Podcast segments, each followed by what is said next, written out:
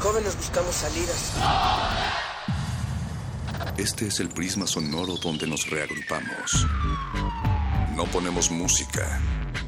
La disparamos. No hablamos o leemos. Vivimos el lenguaje. Todo este es el riesgo de una zona libre. No sentimos. Explotamos. La razón y la emoción coexisten y conviven. Resisten. Este es un espacio para que formes parte de la resistencia. Resistencia modulada. No solo somos sonido.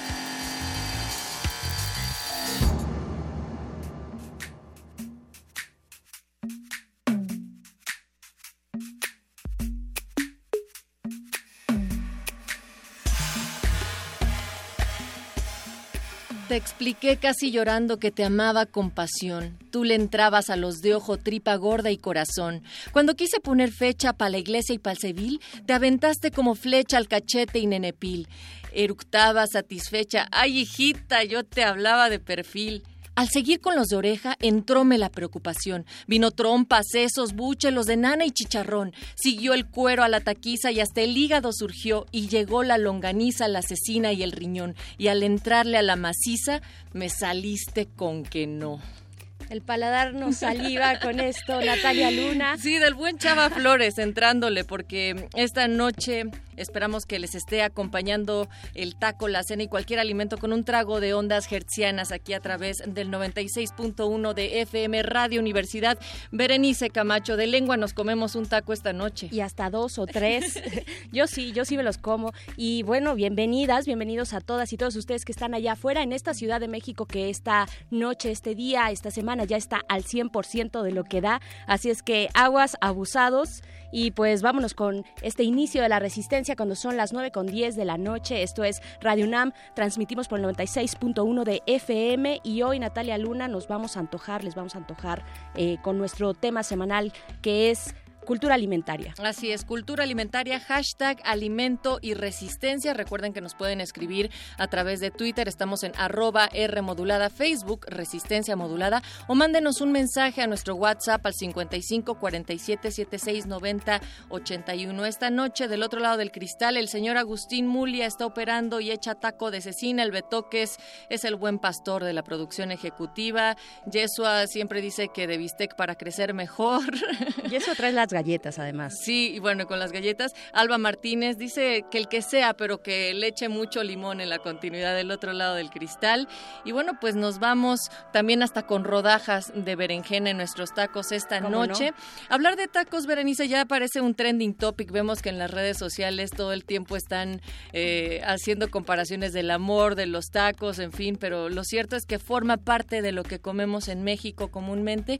Y esta semana la hemos dedicado a la alimentación y cómo este aspecto tan fundamental para la vida se ve influenciado por la cultura, la economía, el tiempo y todo el contexto que ahora tenemos para realizar este proceso básico de la vida humana. De la vida humana, porque la alimentación es un tema central, atraviesa todos los aspectos de nuestra vida como humanidad en lo individual, pero también, por supuesto, en lo colectivo, eh, desde el mismo nombre, cultura alimentaria. Bueno, lo decíamos antes de entrar al aire, la cultura eh, viene de ahí, del cultivo, del cultivar, precisamente. Es la alimentación es el elemento básico para juntarnos y decir somos humanidad, ¿no? Y entonces es importante hablar de ello y ahí están nuestras redes sociales para que ustedes nos digan qué opinan de la alimentación de las y los mexicanos, cómo nos estamos alimentando. ¿Ustedes, creen que están, eh, que nos estamos alimentando de la manera más adecuada o cómo ha sido este proceso? También pensando en la comida empaquetada, en lo que nos queda más a la mano, en una vida que además no nos permite detenernos para comernos eh, un buen caldito de pollo, sino que vamos en busca de lo más fácil y lo más accesible y de pronto tampoco es lo más sano, ¿no? Y para hablar de ello, esta noche está con nosotras acá en cabina Isabel Gómez Rangel. Ella es nutrióloga y maestra en ciencias de la salud de los trabajadores, egresada de la UAM Xochimilco. Junto con su esposo formó Cultura Alimentaria. Ha trabajado la producción autónoma e informada de alimentos medicinales y productos de higiene y salud natural y también en la orientación y supervisión nutricional en el ambiente familiar, laboral, escolar y privado. Bienvenida Isabel, ¿cómo estás? Ahí, está, a ver, vámonos. Ahí Buenas noches, muchas gracias por la invitación. Oye, pues eh, arrancábamos diciendo que la cultura es un aspecto fundamental para lo que estamos comiendo y en dónde estamos consumiendo. ¿Por qué, nos, ¿Por qué no nos hablas primero de la importancia eso, de lo que culturalmente significa nuestras prácticas de alimentación?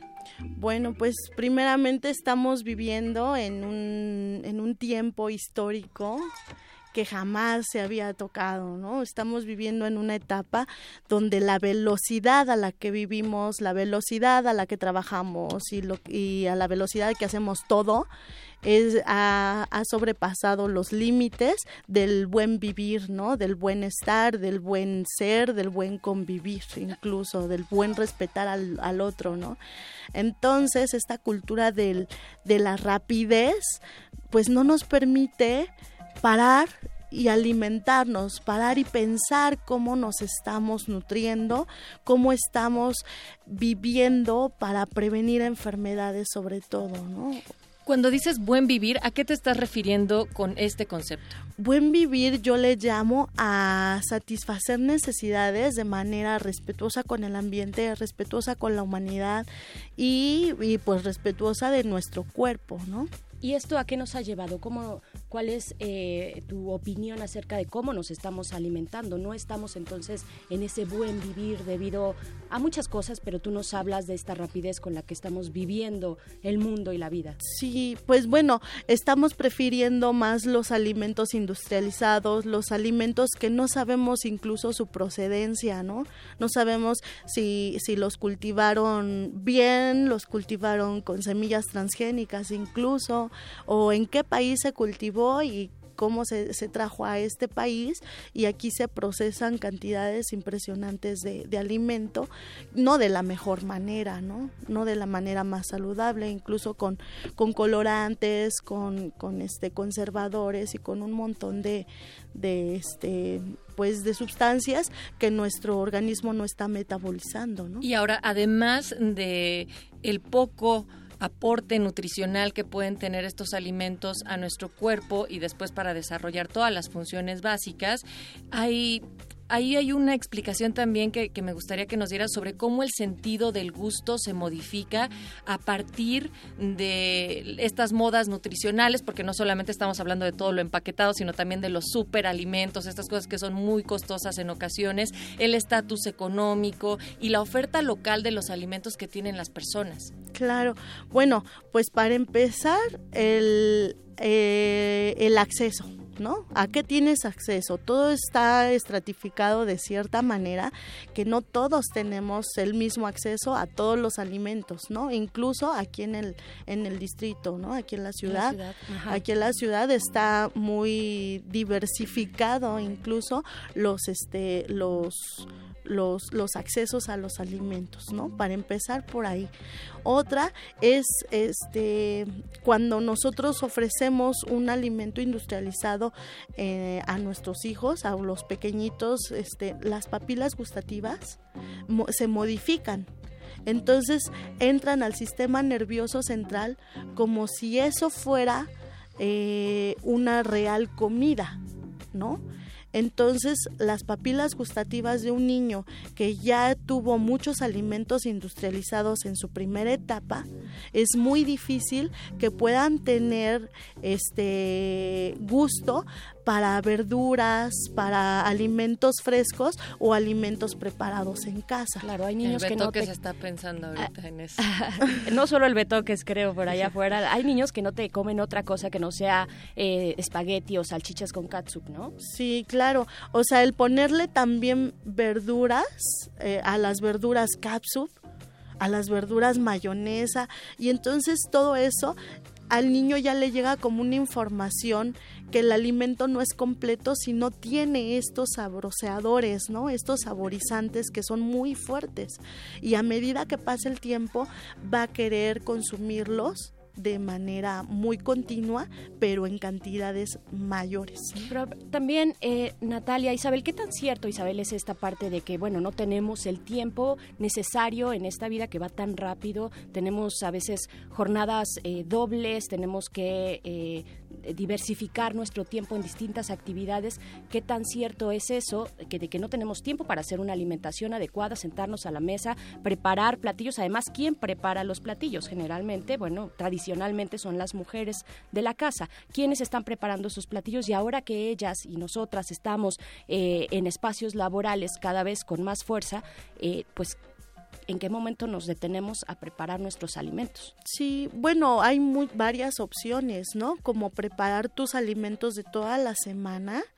Y, ir este, sacando durante los días, ¿no? Para también dar variedad a la alimentación sin este, preocuparte, por ejemplo, vengo del trabajo y qué voy a hacer de comer, dónde voy a ir a comprar lo que sea más rápido. No. Entonces, eh, haciendo los alimentos una vez a la semana, varios alimentos, tú puedes ir diversificando la dieta de tu familia. Lo decía, perdón, nada más para acotar un poco entre esta distinción o esta respuesta frente al fast food viene el slow food, ¿no? La comida lenta que de pronto tampoco se tiene acceso porque es una comida lenta que alguien más te va a preparar, que un tercero te va a preparar. Hay muchos restaurantes con esta etiqueta de comida lenta, slow food, eh, pero tiene un costo mucho más elevado y de poco acceso con lo que iniciabas, ¿no? Exacto, el acceso, ¿no? Bueno, el que el 10% de la población, el 5% de la población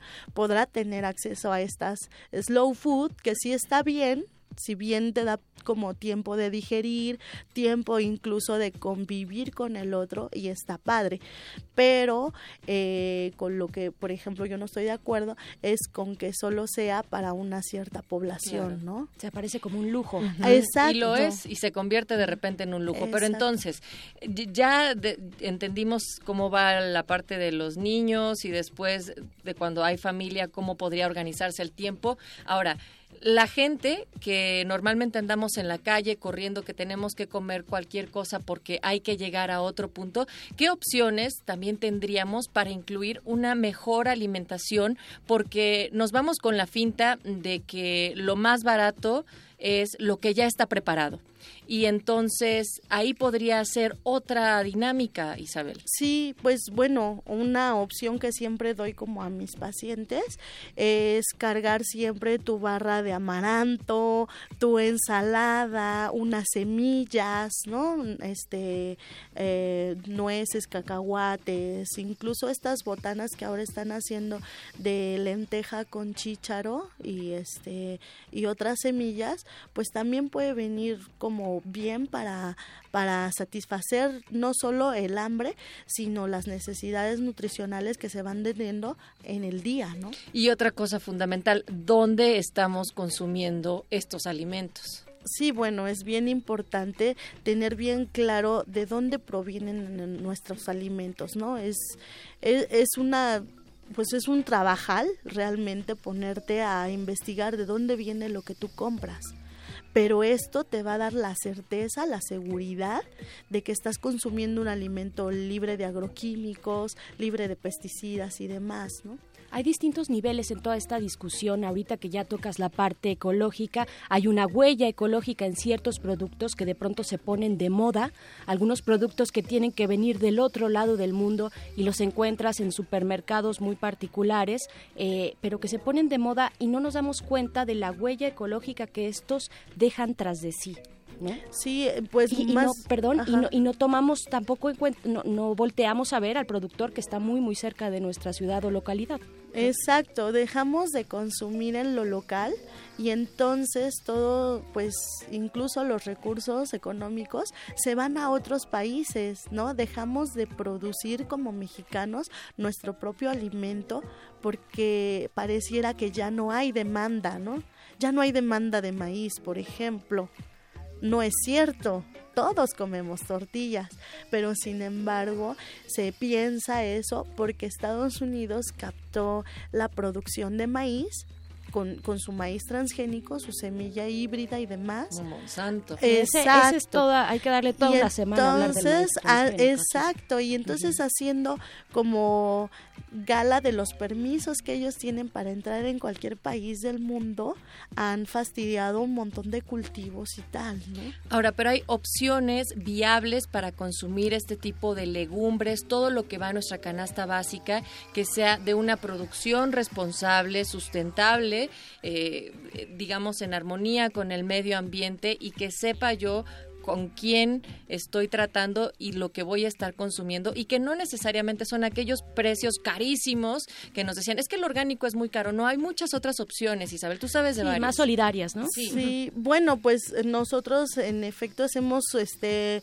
un trueque, hacemos intercambio, nosotros somos productores de hortalizas orgánicas y entonces pues hacemos intercambios con productores de trigo, de maíz, de frijol, este incluso de, de chocolate, ¿no? cacao libre, ¿no? Libre de transgénicos, libre de, de agroquímicos y entonces estos vínculos nos permiten también eh, saber qué sucede en otros estados, ¿no? De pronto, cómo se ataca al productor orgánico eh, porque ya no compra agroquímicos, ¿no? De- o sea, sí hay como un movimiento fuerte y entonces este pues se adopta en estos grupos de intercambio a estos productores, ¿no? Se les hacen este compras solidarias que entonces yo me junto con 10 o 20 personas más y entonces podemos comprarle a lo mejor una hectárea de frutales, ¿no? Y entonces eso me da cierta seguridad de que a lo mejor el, el próximo año yo pueda tener otra vez incluso manzanas, duraznos, aguacates, ¿no? No solo de, de, semillas, sino también de frutales y de cosas. Entonces vinculo, me vinculo con otros productores. Esto pues lleva tiempo, pues, pero si haces un vínculo así fuerte, te puedes tener unos beneficios súper lindos para la salud, ¿no? Y además es importante, eh, Natalia, ahorita lo que comentabas de... Eh, de el acceso que se que en algún momento cuando inicia toda esta cuestión de los alimentos orgánicos pues era de- los precios eran inaccesibles no era como para ciertos ciertas eh, áreas de, de la sociedad de este, ciertos grupos sociales que podían acceder a esto pero es importante me parece remarcar recalcar que no tiene que ser así que un producto orgánico no tiene por qué ser kosher no entre que, que primero se presentó ajá, con esa etiqueta digamos no Y, y acá lo hemos dicho, hay pa- eh, una certificación participativa que están haciendo los productores y que no implica ese tipo de costos y después el reflejo en el alza al momento de que lo venden a los productos. ¿En qué mercados, Tianguis, estás participando? ¿Dónde puede también acercarse la gente, Isabel? Mira, pues cada mes hacemos una, una feria de multitrueque Michuca, que es como una feria itinerante. Somos alrededor de 60 productores. Y que ya han venido acá a la resistencia. Sí, con ellos hay otro grupo, por ejemplo, un restaurante vegetariano, Cocobej, ellos tienen a la venta también productos de estos mismos este compañeros, hay este tiendas incluso en consultorios homeopáticos, eh, me, me están haciendo distribución de shampoos, este jabones, desodorantes, Que, de que son que yo estas cosas que produzco. elaboras. Ajá, sí. ¿Y dónde pueden encontrarlos? Es decir, ¿hay alguna página de internet, algún medio de contacto, un correo? Sí, mira, a través de cultura alimentaria, con una sola A en medio, ajá, cultura alimentaria arroba gmail.com y pues ahí nos pueden mandar mensaje de qué están interesados o de dónde pueden este acudir a, a comprar pues alimentos y, y productos este pues libres de especulación, ¿no? Y busquen también Feria Multitrueque Michuca, ahí aparece su página. buscan y asisten a- asistan a estos espacios. Por supuesto está esta feria eh, Michuca multitrueque pero también hay otros espacios al sur de la ciudad. Así yo he es. encontrado también algunas opciones. En Álvaro Obregón, En Álvaro también Obregón hay también, otros sí. compañeros, acá en la del Valle, en fin, hay cada vez más espacios, hay que buscarle y, eh, y pues estar ahí siempre revisando qué estamos haciendo y nuestras prácticas. Sí, pues leyendo etiquetas, ¿no? Eso. Leyendo etiquetas para más o menos darnos una idea de qué estamos consumiendo y qué estamos ofreciendo a la familia como alimento, ¿no? Isabel Gómez, muchas gracias por venir a la Resistencia pues al contrario. este taco de palabras. al contrario, muchísimas gracias. Gracias Isabel, este, este menú sonoro, pero no solo tenemos menú sonoro, sino también eh, viene la cabina cinematográfica a continuación de Retinas, los visita Carlos Meléndez, el director de Histeria, que es su film más reciente. Esto ya en unos minutitos, pero antes nos vamos a ir con un poco de música. Esto es buen son jarocho, ellos, que siempre nos regresa a lo orgánico. Sí, sí, sí, son una chulada y una delicia. Son los cojolites. Señor presidente, es la canción directo desde Veracruz. Nos vamos y viene de retinas a continuación. Gracias, Natalia Luna. Gracias, Berenice Camacho.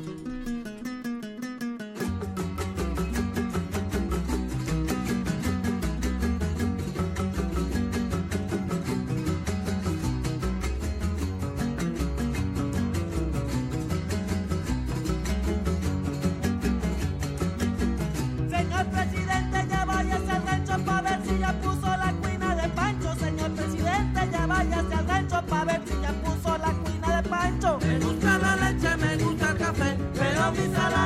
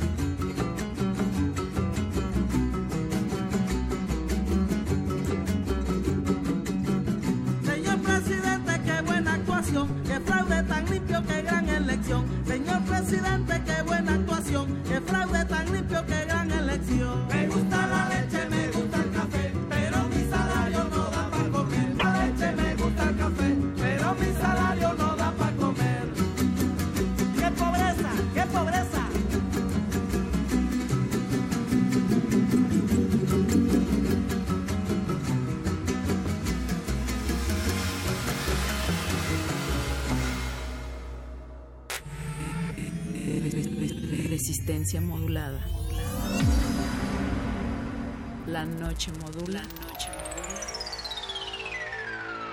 La radio resiste.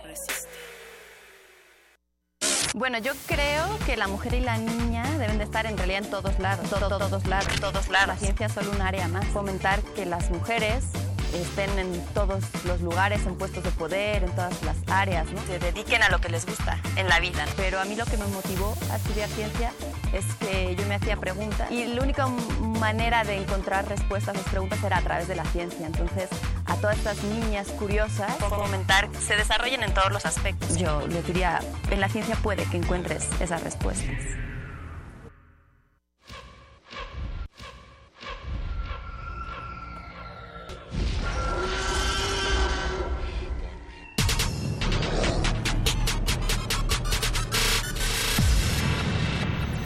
El pasillo de los estrenos y el de la nostalgia se encuentra la sala de la resistencia.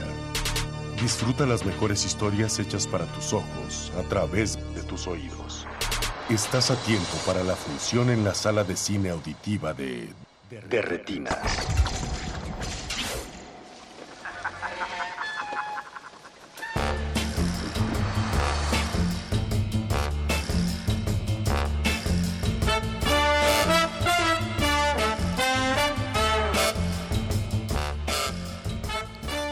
Noches y bienvenidos a su cabina cinematográfica. Esto es de Retinas y estamos en el 96.1 FM de Radio Nam. Mi nombre es Rafael Paz y como todos los martes me acompaña Jorge Negrete. ¿Qué Jorge, tal, ¿cómo Rafa? estás? ¿Qué tal, Rafa? Buenas noches. Muy Esta bien. noche no viene Alberto Acuña Navarijo porque se quedó viendo un videojuego en su casa. Ah, qué Pero les manda a todos un afectuoso abrazo con mucho cariño Como y siempre. mucho cochambre como siempre. Eh, en los controles está Mauricio Orduña, don Agustín Mulia en la operación. Y eh, hoy tenemos Noche de Cine Mexicano, Jorge. Así es, Rafa. Tenemos este, casa llena el día de hoy Casa en la llena, cabina. sí, sí, sí. Espero que no se pongan muy violentos como en su película, porque vamos a estar hablando de Histeria, el tercer largometraje de Carlos Meléndez, quien nos acompaña aquí en cabina con parte de su club. Carlos, buenas noches. Hola, ¿cómo están? Buenas noches a audiencia. También está el protagonista de la película, Héctor Kotzi Pakis, espero haberlo pronunciado bien. Muy bien, lo hiciste. Porque no, no lo creas, cualquier idioma extranjero se me dificulta. También creo. está Gabriel Reyes, que es co-guionista de la película y que está haciendo video en vivo. Buenas noches, gracias por invitarnos. Y el productor, Víctor Cuellar. ¿Qué tal? Buenas noches. ¿Cómo están, muchachos?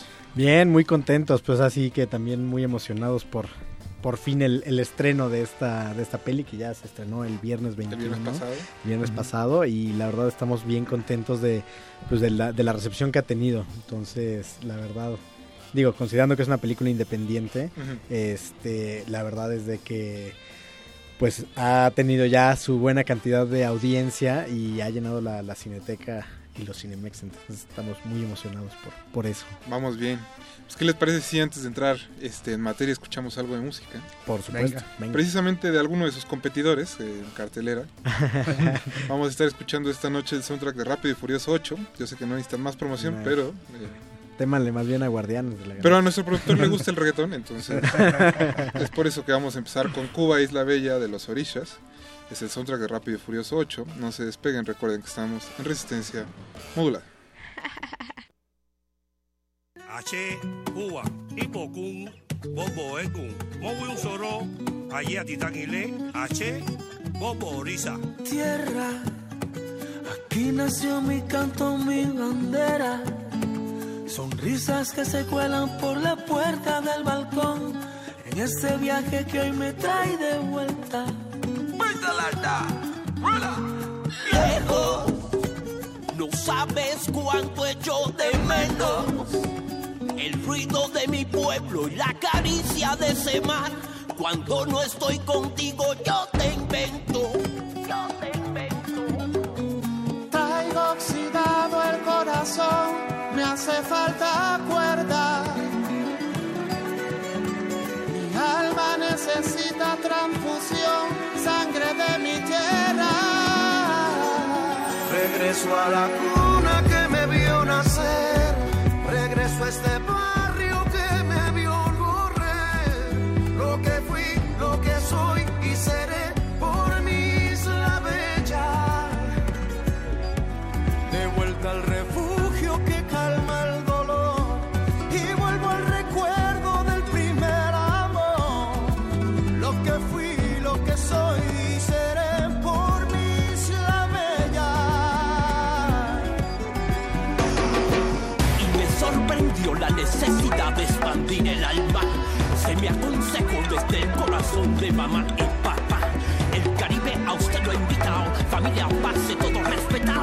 Si estoy llego sin pretexto, son lento, ahorita te lo ha regalado. lento.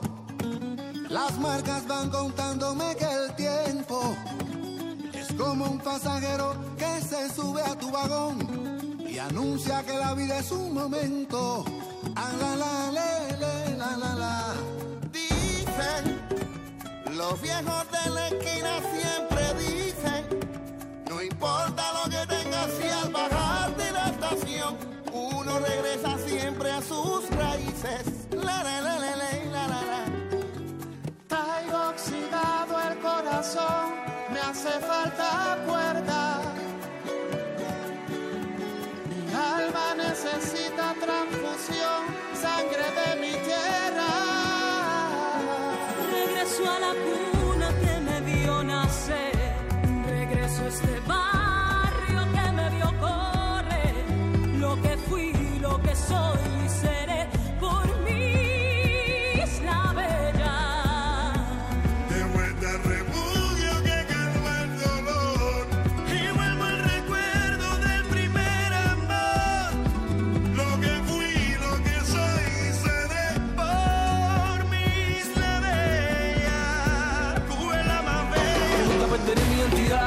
seguro ten presente de donde vengo, quizás me puedas comprender. Porque a decir verdad, mi tesoro está en las raíces que corren debajo de mi piel. Son las que marcan su textura y esas mismas me hacen diferente hasta la sepultura. Por eso yo hoy vengo pa' dejarte aquí el movimiento lento de mi cintura. Hoy yo te invito a caminar en los solares de La Habana para que tú mismo lo veas. Hoy yo te invito a caminar en los solares de La Habana para que cada cual aquí nace con su tumbado mío despacito y de medio lado, medio lado. Tú vales suave y no te imagites que la noche es larga y la rumba se ha formado.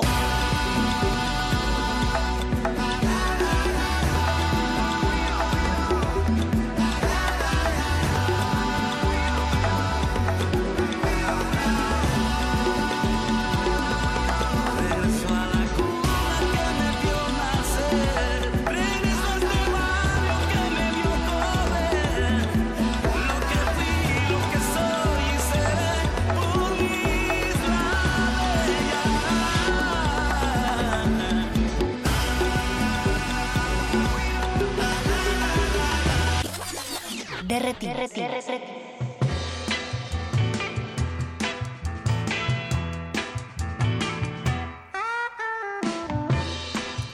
Y estamos de vuelta en su cabina cinematográfica. Acabamos de escuchar Cuba Isla Bella de Orishas.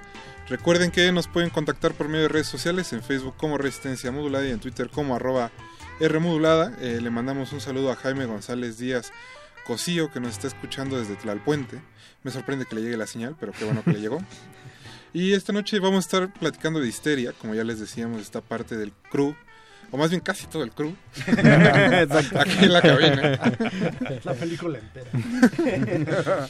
y para los que no hayan tenido oportunidad de verla este fin de semana o en alguno de los festivales donde estuvo previamente, es la historia de Federico, un joven arquitecto que está en un punto muy importante de su vida y que debido a la violencia cotidiana de la ciudad pues tiene que tomar ciertas decisiones drásticas y se ve forzado a hacer cosas que quizá no quiere hacer o que quizá no haría normalmente. Espero haberla descrito bien, Carlos. Sí, sí, bastante cercana. Digo, es eh, sobre todo creo que la esencia de la peli es hablar acerca del tema de, de la violencia eh, que le ocurre al ciudadano, a la persona común y corriente, ¿no? Este punto en el que se van sumando eh, toda clase de elementos que poco a poco esta violencia a la que estamos acostumbrados va corrompiendo al individuo y lo va llevando hasta sus límites, ¿no? Hasta envenenarlo y sacarlo lo peor de él, ¿no? Eh, y que justamente, bueno, tenía mucho que ver con explorar más bien la violencia, pero desde el punto de vista cotidiano. Un poco salir del tema de política y de narcotráfico y más bien ver justo cómo toda la corrupción y la violencia a la que estamos acostumbrados es capaz de, corromper al- al individuo común y corriente. Y que se ha vuelto algo como muy natural. Sí. Precisamente de nuestro entorno. Que está. Gracias, per- perdón por Héctor, no, no, no. Es tu cabina, Héctor. gracias, gracias.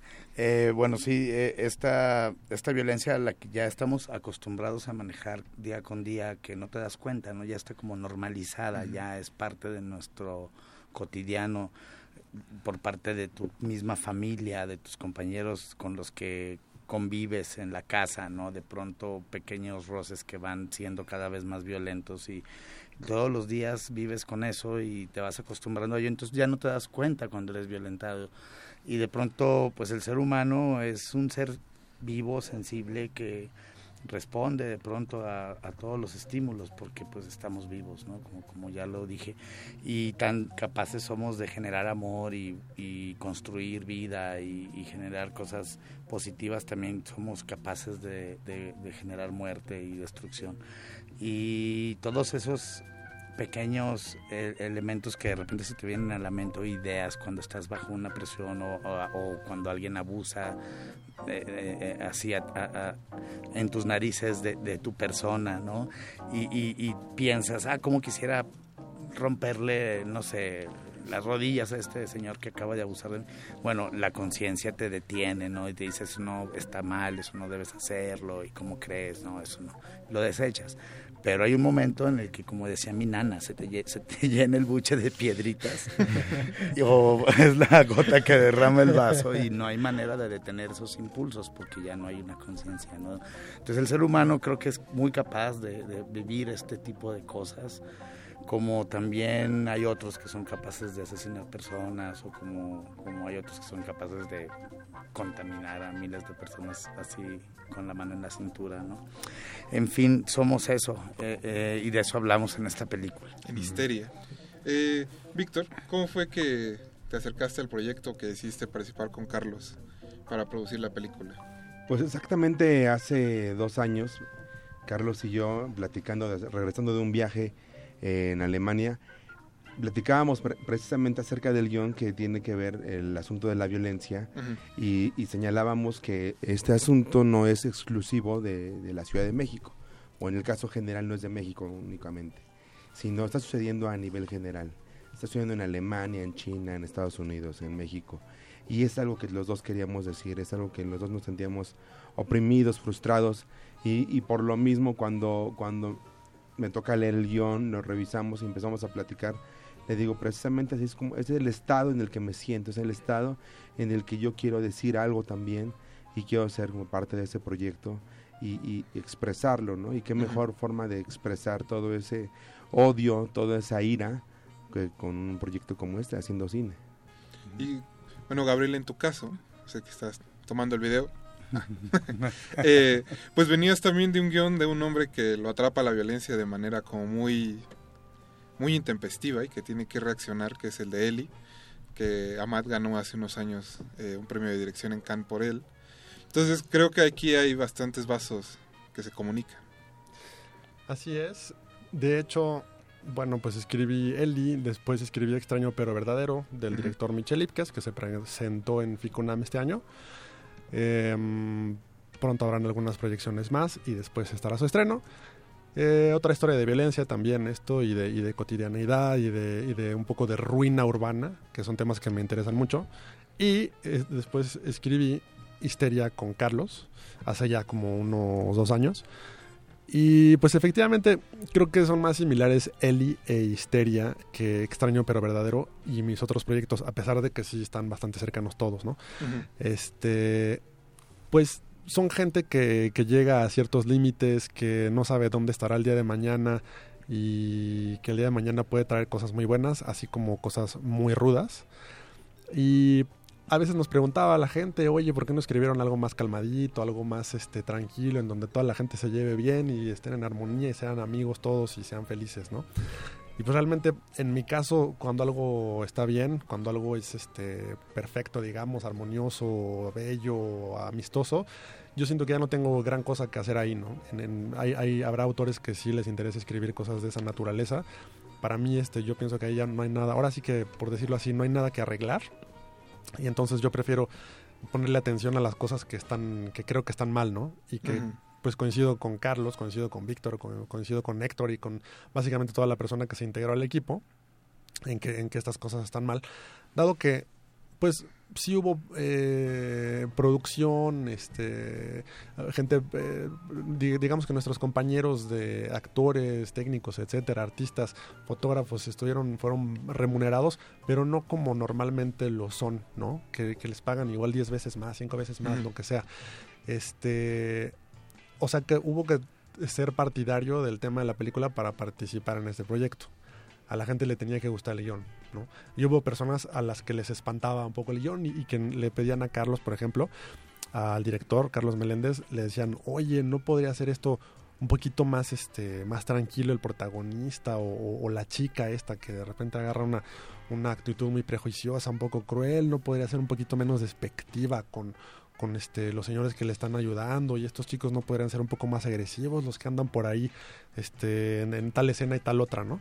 Y pues para nosotros así es el guion. Este, a- a- a- así a los, a los tres meses de haberlo escrito dijimos, pues esto es, es lo que nos gusta y hasta, hasta así le bajamos un poco al tono, pero aún así nos quedó bastante este, rudas algunas partes, ¿no? Pero Ujú. pues dos- ahora sí que de eso se trata. La verdad sí queremos como hacer que, eh, invitar a, a nuestros... eh, público que a que vean estas cosas, a que reflexionen con nosotros y caray, pues no somos los únicos que, que estamos escribiendo este, películas y haciendo películas, pero queremos sumarnos a estos esfuerzos por hacer arte, por hacer una experiencia buena en el cine, este y por, y por comunicar ideas, ¿no? la verdad es que hace poco, ya para cerrar mi comentario, Sí, sí, sí. este vi Histeria en, este la primera función que vi de Cinemex, porque ya había visto varias en cinetecas, eh, perdón, en la cineteca, en, festivales como el Macabro, etcétera, en provincia, en Guanajuato, etcétera. Vi por la primera función que vi de, de Cinemex, pensé Carlos Meléndez es Ken Loach, ¿no? Que, que obviamente Carlos Meléndez es Carlos Meléndez y Ken Loach es Ken Loach. Pero después de verla por primera vez en Cinemex, eso es lo primero que me vino a la mente. Y Ken Loach para mí es el parámetro del cine social. O sea, para mí Ken Loach hace cine meramente social y eso es todo, ¿no? Es muy bueno, tiene películas que me son mucho más atractivas que otras, Ken Loach. Pero cuando la vi por primera vez, esa es la impresión que me quedo después de haberla visto varias veces para revisión, para festivales, etcétera, ¿no? Tiene algo muy estético, como hablábamos hace ratito en, en, el- en la pausa, este, que es la foto, etcétera, las actuaciones, el estilo dire- de dirección de Carlos, que para mí el- eso determina todo en una película. Este, entonces es como Ken Loach estético, caray. Hay cosas de Ken Loach muy estéticas, pero a veces parecería como si fuera nada más quisiera contar una historia y ya. Pues creo que en el caso de Carlos quiso contar una historia de una manera estética y creo que lo logró bastante bien. Pues ahí está la invitación para que vayan a su sala más cercana. No vamos a decir marcas, nada, cierto. Mientras vamos nosotros a ir a un corte musical, seguimos escuchando el soundtrack de Rápido y Furioso 8. Eh, seguimos con Eima de Pitbull y J Balvin, un favorito de la casa. Vean al señor Betoques. Nosotros regresamos, no se despeguen de Resistencia Modulada.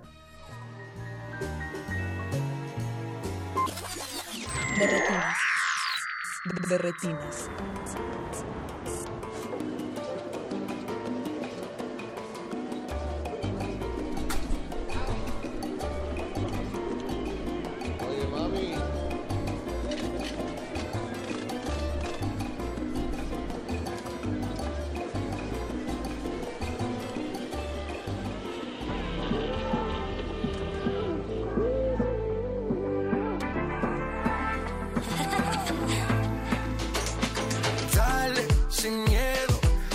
Arriesgate y sígueme el juego.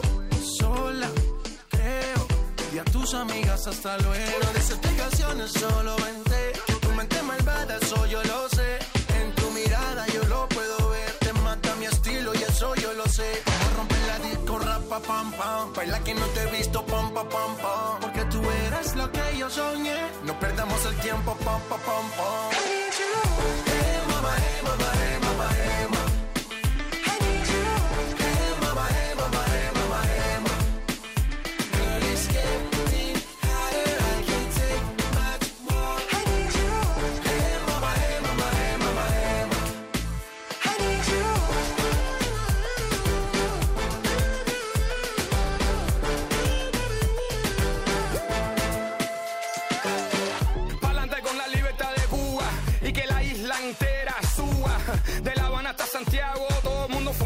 y tomando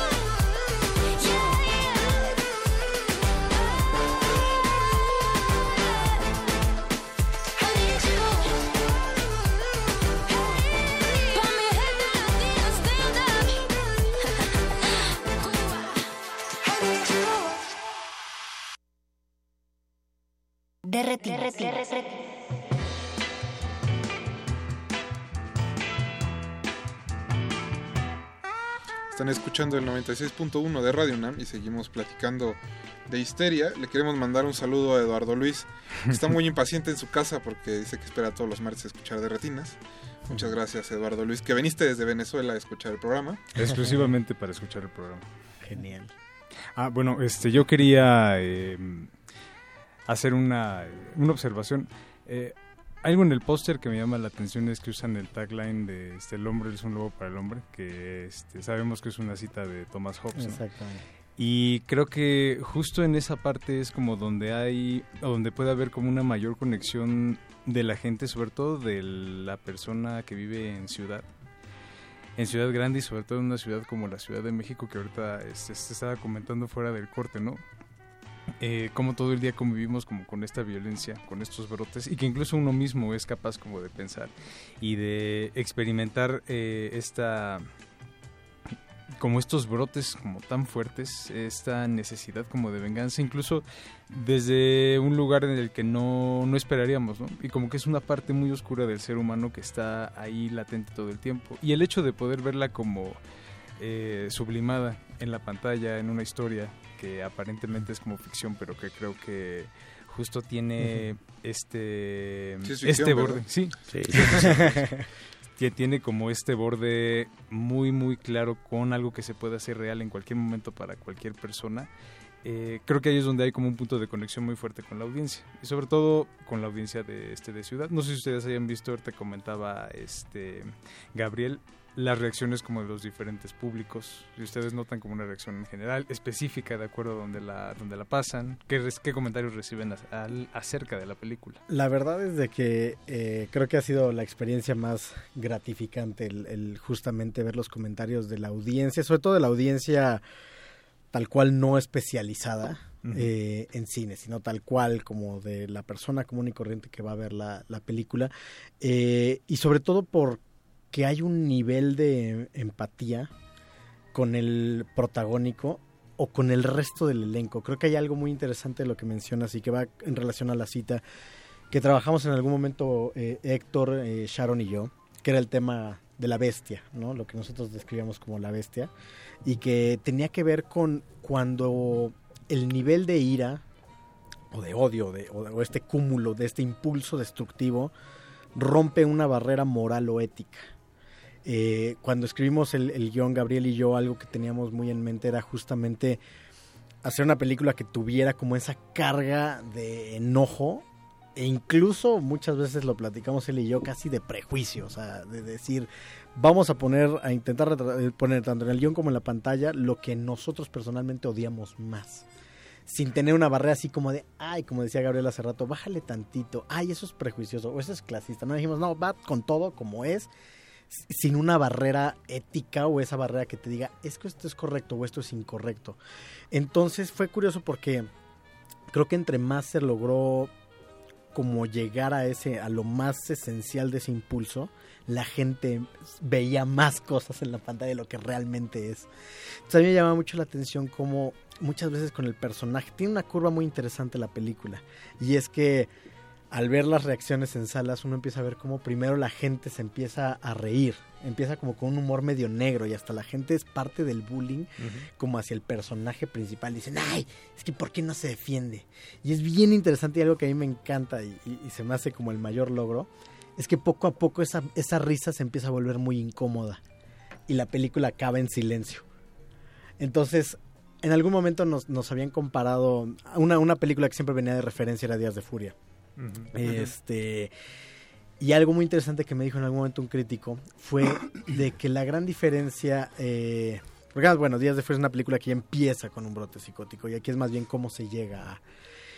Y había algo muy interesante que decía un crítico de cine: es que la violencia en Días de Furia es una violencia que disfrutas. Hace rato mencionaban también Luna de Miel. Y hay algo que es una violencia que se disfruta, que como espectador dices, por ejemplo, en Días de Furia, dices, sí, claro, yo también quiero que me den mi Big Mac del tamaño que es y también tengo ganas de salir con una escopeta y matar a todos. Y la violencia que intentamos nosotros retratar, en realidad es una violencia que incomoda mucho. Es una violencia que poco a poco la gente va llegando a un punto en el que dicen, claro, es tan real y es tan tangible y es tan palpable algo que ven en la calle que se siente muy incómoda.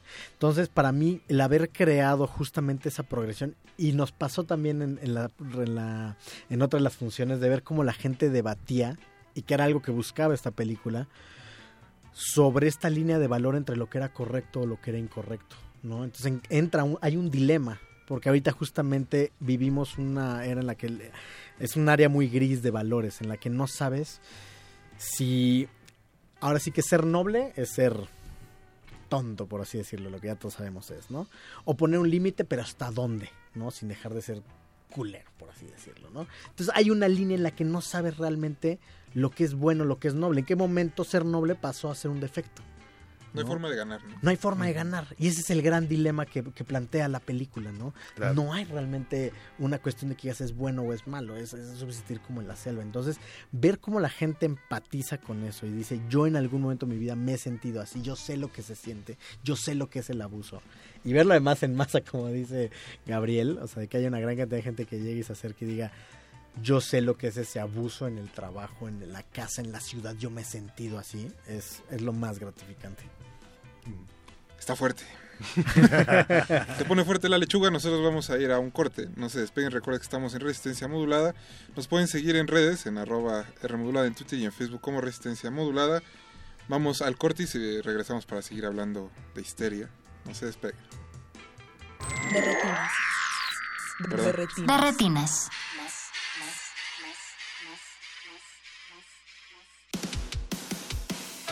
Dejar huella en cada aula de la UNAM es un deber de un verdadero Puma. Deja tu huella y apoya Fundación UNAM a de cara a miles de universitarios. Súmate 5340-0904 o en www.funam.mx. Contigo hacemos posible lo imposible. La música es un papalote. Navega en el aire. Emprende camino junto a ti, siempre tomado de tu mano. La música es un juego. No dejes de jugarlo. Jazz Jam. Celebrando el Día Internacional del Jazz. Domingo 30 de abril a las 18 horas. Transmisión en vivo por el 96.1 de FM. Deja que el sonido revolotee en tu interior. Radio UNAM. Todo listo para que la familia se divierta en el festival, todos a jugar y a danzar, que ofrecerá ballet, periodismo infantil, narraciones orales y mucha música para bailar. El encuentro se realizará los días 29 y 30 de abril y 1 de mayo en el Centro Nacional de las Artes, de las 10 de la mañana a las 8 de la noche. Consulte la cartelera en www.gov.mx diagonal cultura y a través de www.gov.mx diagonal México Escultura. Fue el símbolo de la Guerra Fría y miles trataron de atravesarlo. Duró 28 años Y cayó tan repentinamente como se erigió. Te invitamos a que asistas al Cineclub Radio Cinema. 28 años sin el muro de Berlín, los miércoles de mayo, 6 de la tarde. Sala Julián Carrillo de Radio UNAM. Consulta cartelera en www.radiounam.unam.mx. o comunícate al 5623-3271. Entrada libre. De retinas.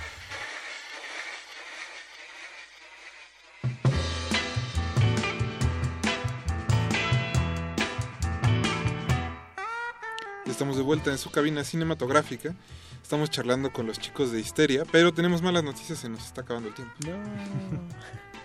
Perdonen, muchachos. Pero bueno, antes de que eh, concluyamos la entrevista, ¿dónde puede buscar el público redes sociales? ¿En qué cine está la película? En, Víctor. fe- en Facebook pueden buscarnos, eh, buscar la película como Histeria Película, todo junto. Y en Twitter pueden buscarlo como Histeria-P. Pues pues ahí está la invitación. Y los cines, bueno, pues invitar ahora sí que a toda la, la gente a que nos acompañen. Eh, es una película que se logró concretar gracias a, a mucha gente que se unió a este proyecto y que además tiene un elencazo. Yo me siento feliz de verdad del elenco que, que- que tuve la oportunidad de trabajar. Héctor Katzifakis, Sharon Sundel, Noé Hernández, Fernando Becerril, Enrique Reola, Maya Blas, entre otros. Eh, y además de que cuenta, bueno, con música de Dan Slotnick, que apenas, ahorita es más, está en las premiaciones de las Dioses de Plata por mejor música. Este, la fotografía de Iwao Kawasaki, que venía a ser visitantes. Guión con Gabriel Reyes, que venía a ser Eli. Entonces, de verdad, tenemos un crew y un elenco increíble, toda la gente que formó parte. Entonces, que le den una oportunidad a esta película. Está en Cineteca Nacional y en Cinemex eh, CNA y Cinemex Casa de Arte en Reforma. Entonces, eh, para que vean la, la película, le ha ido muy bien. Estuvo en más de 15 festivales internacionales, eh, tuvo varios premios. Entonces, la verdad es de que es una peli que además creo que es importante porque como decíamos ah, fuera del aire, es algo que hemos vivido todos, ¿no? Creo que es una película en la que mucha gente va a, a empatizar, se va a ver reflejada y que ojalá pueda ayudar para plantar una semilla en la conciencia de la gente. También es un ejemplo de una de cómo puedes hacer una película con un contenido interesante, actual, entretenido, tiene muchos elementos del cine como de arte, pero también tiene elementos del cine comercial. Es una película que puedes seguir y digerir de manera muy sencilla, una anécdota chicos muy fácil, bueno, no tan exacto. Exacto, sí, no tan cargada de imágenes fuertes y de temas que te hacen reflexionar al respecto de tu vida y de tu cotidiano, ¿no? Creo que es una buena oportunidad para ir al cine y disfrutar de una película independiente completamente, hecha nada más sin, sin ningún tipo de apoyo gubernamental ni institucional, más que el del mismo público que nos ayudó a la hora de la postproducción con lo de Fondeadora. Pero bueno, es otro tema que platicaremos después. Finalmente, igual, eh, lanzarle la invitación al público para que asistan a ver en CNA, Cineteca Nacional y, y Cinemex Casa de Arte en Reforma. Es una película que te confronta. Y vaya, películas que te confrontan y que buscan plantar una semilla en la conciencia de las personas es muy complicado. Entonces es una película mexicana, cine mexicano, pero es una película distinta. Es una película que te va a confrontar, que te va a hacer ver la realidad de una forma muy, muy distinta. Entonces, en verdad vale la pena, no es porque seamos parte de esta película, es una película que la gente no se puede perder y esta semana, en verdad, va a ser importante, no nada más para nosotros, sino para toda la gente que está haciendo cine, es importante que acudan al cine. Los esperamos en Histeria, Cineteca Nacional, CNA y Reforma Casa de Arte en Cinemex. Pues ahí está la invitación, vayan todos al cine. Muchas gracias a todo el equipo que estuvo aquí, Carlos, Héctor, Muchas gracias. Gabriel y Víctor, que vinieron a platicarnos de Histeria. Nosotros vamos a ir a otro corte y regresamos con Jorge Grajales, que nos va a platicar de qué es el maratón de este mes en el auditorio, digo, en el Centro Cultural José Martín. Ojalá fuera auditor. El Auditorio Nacional, no sé. Eh, vamos a escuchar Gang Up de Young Talk y Two Chains, que es parte del soundtrack de Rápido y Furioso 8. Así que no se despeguen, regresamos a Resistencia Modular.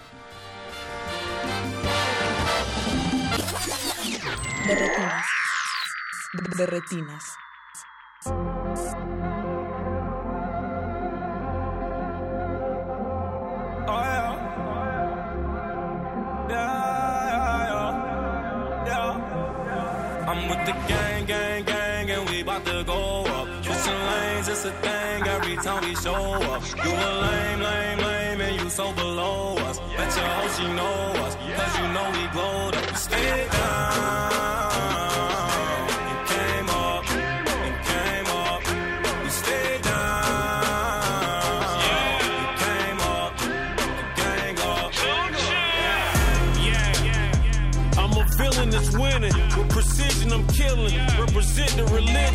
Ended up independent. Took my car to the clinic. Let them check all the vitals. Middle finger to rival. Michael Jackson, my idol. Still ducking the potholes. Talk to the plug every day except single de Mayo. I still got me a Carlo. Still got Monte Carlo. Your car running so bad, it's think up the Apollo. Call my Rolly a Rollo. Call my AP a Al. Al. I ain't talking seat belts when I say that I'm strapped. I'm in love with my side hoe. I sneak it through the side door. I'ma show you what we ride for. I'ma show you what we die for. Gang, gang, gang, and we to go up. Switching lanes, it's a thing every time we show up.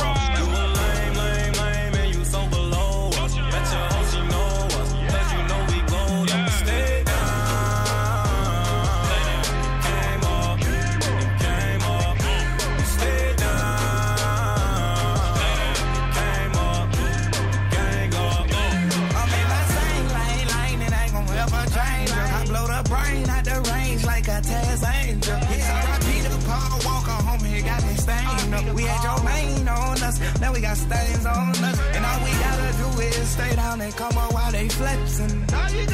Yeah, I got an Indian, she Western. Yeah, I just had sex with one of your best friends. Then that Fast and Furious started nesting. Yeah, I'm about to go take over, yeah. Did you stand? Is you rolling like a stroller? Yes, you ready to take over like a 1980 Coke? Yes, you know that Instagram shit, or you gon' post that? I'm with the gang, gang, gang, and we about to go switching lanes, it's a thing every time we show up. You were lame, lame, lame, and you so below us. Let your hoe, she know us, cause you know we That's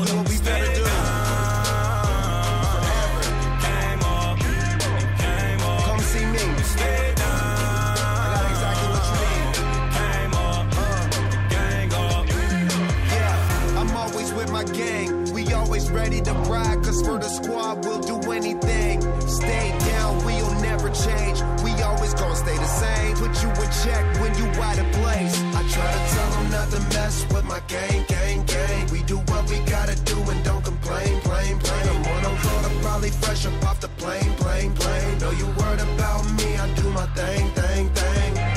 I got the word on my back. I put your girl on her back. I did it all on my own. Now there ain't no turning back. And my whole squad got my back. And shorty so bad I. Derretinas.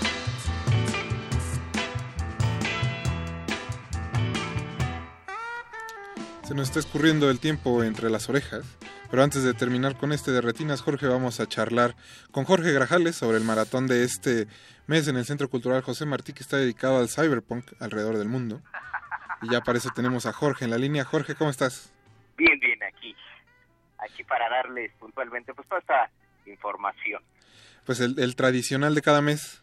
El tradicional de cada mes, así es, y pues como bien señalas, como bien apuntas, como bien dices, pues eh, va a ser de Cyberpunk, aprovechando que estuvo hace ya algunas semanas en cartelera esta película de Ghost in the Shell, la adaptación en Hollywood de este anime, y pues eh, para tener una idea más clara de cómo se practica este género Ajá. en diferentes partes del mundo, pues hemos armado este maratón que pues lleva de título Cyberpunk cuando el futuro nos alcanzó, porque en realidad ya mucho de lo que se habla en este subgénero del cine de ciencia ficción ya es parte de nuestra cotidianeidad. Ya es casi retrofuturo.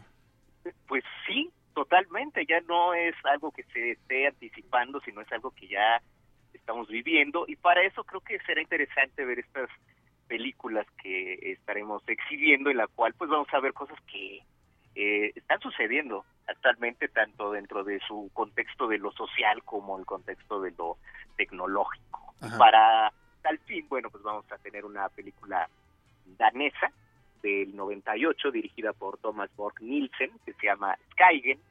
Skygen en danés quiere decir oscuridad, pero de manera inexplicable le pusieron webmaster a esa película en, en Occidente. Es en realidad pues un, un thriller eh, que tiene elementos muy adelantados de su época para cuestiones que estamos viendo hoy día en cuanto al acceso de, de la red. La historia es de un hacker que lo contrata una compañía para la cual precisamente se había infiltrado y tiene que encontrar a alguien más que se infiltra en el transcurso de 36 horas o el dueño de esta compañía a la que él accedió pues lo, lo mata. Es un thriller muy sencillito, pero realmente tiene apuntes muy interesantes. Pero bien Luego, ejecutado. Sí, sí, sí, es eh, pues muy modesta la producción realmente para hacer una película de tal ambición, pero que eh, tiene bastantes elementos que todavía hacen que se sostenga hoy día. Y bueno, también por lo extraño de la procedencia, ¿no? De, de Dinamarca. Luego tenemos una película del 2004, una película de, Singapur que en Estados Unidos se llamó Cyber Wars y que pues eh, originalmente tiene el título de Avatar en chino y que pues también es una película que bebe mucho de eh, filmes anteriores que van desde Blade Runner, Matrix, esta película llamada Nirvana y que también lo hace de una manera bastante decente y que se sigue sosteniendo al igual que la anterior película y que nos demuestran cómo se concebía este futuro desde otras eh, latitudes. Quizá pueda resultar más interesante porque ahonda temas que ahora están eh, pues en boca de todos y que forman parte de nuestra realidad. La siguiente película es una pro- coproducción de Estados Unidos-México que se llama El Tra- Traficantes de Sueños de Sleep Dealer, película del 2008 de Alex Rivera. Tristemente poco vista. Pues sí, lástima, es una película que debe de tener más eh, exposición al público, en la que hablan de en un futuro no tan lejano, en la que los eh, inmigrantes en, eh, en Estados Unidos, en, en lugar de ser pues inmigrantes en Estados Unidos, se quedan a trabajar en la frontera, a- en las maquilas de Juárez, pero de una manera virtual. Se conectan en, eh, en Juárez y están trabajando en Chicago, en Nueva York. Es una idea verdaderamente muy, muy interesante de parte del director Alex Rivera, que mucha de su preocupación siempre ha orbitado alrededor precisamente de esta relación eh, de los inmigrantes en Estados Unidos. Él, a su vez, él, él nació en Nueva York, pero es hijo de, De una, eh, pero de, de Perú. O sea, Ah. Uno podría pensar que él es mexicano, en realidad su padre es de Perú, su madre es americana, y ha intervenido en pues en cortos que hablan acerca de esta problemática. La manera que lo hace de imaginar cómo sería el futuro en la en la zona fronteriza me parece algo único dentro de, del cine. Ya, tan solo por eso vale la pena el, el maratón. Y tendremos eh, una película rusa del 2002 de eh, un par de directores que se llaman Alexander Duderen y Sergei Koryekin. Eh, ahí nada Muy ruso. Qué bonito muy ruso. ruso. Iván Durak, que es el título original, está tomado de un personaje del folclore ruso, Iván el Idiota. Y esta es una película que viene de un movimiento llamado el cine paralelo, un movimiento underground que empezó a darse en Rusia a mediados de, de los 80 y que todavía eh, continúa ya en formato de cineclub, en formato como de productora que apoya a cineastas independientes y que de la misma manera que en su momento el, el movimiento de cine dogma apostaba por hacer un cine diferente con eh, ciertos estatutos de esa misma manera este movimiento de cine paralelo que tiene pues referencias que van desde al cine experimental, a la estética del cómic, al absurdo. Eh, tiene en esta película de Iván el Idiota realmente una eh, pequeña joyita.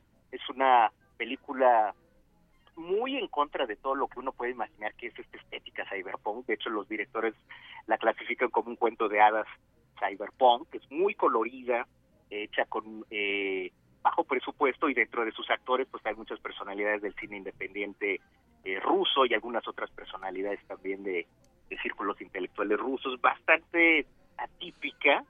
Y vamos a cerrar con un filme japonés que se llama Suburo Nogara de Masafumi Yamada, un filme del 2004 que remite mucho al cine de Shinya Tsukamoto, sobre todo a su díptico de, de Tetsuo, la historia de un hombre y una mujer que despiertan en una habitación sin saber cómo es que han llegado ahí y eh, pues con esto damos ese carpetazo a un repaso rápido, reciente de lo que esta estética del cyberpunk nos eh, está ofreciendo y que a la luz de lo que vivimos hoy día, pues ya también se ve eh, contemporáneo y a veces hasta rebasado.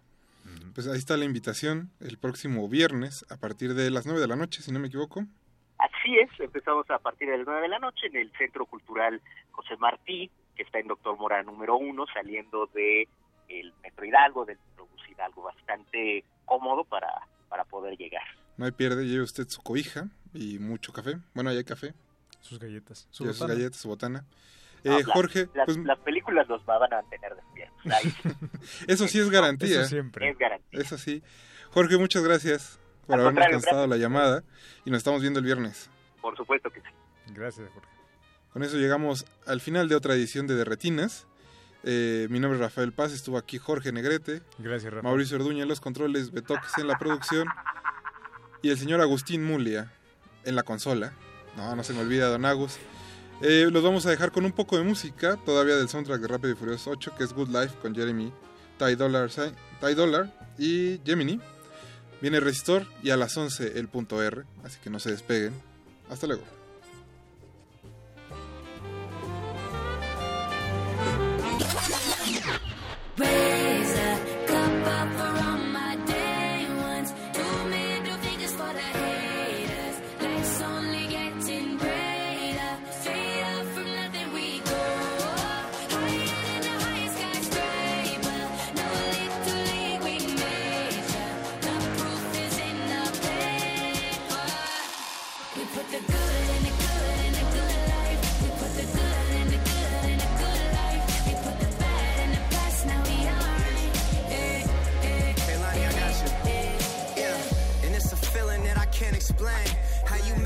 Your team still stay the same. Stay down from the jump and they never change. Man, it's a moment I could never trade.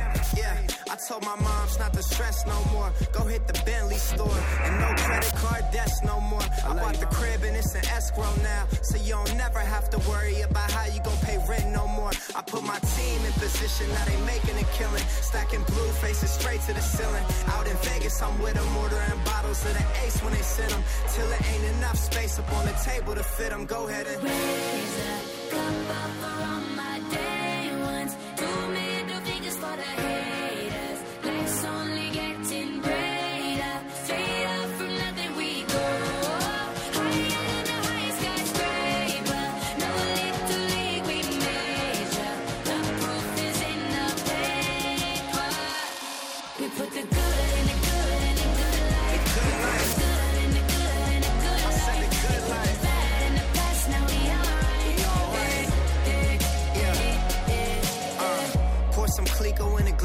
toast to success.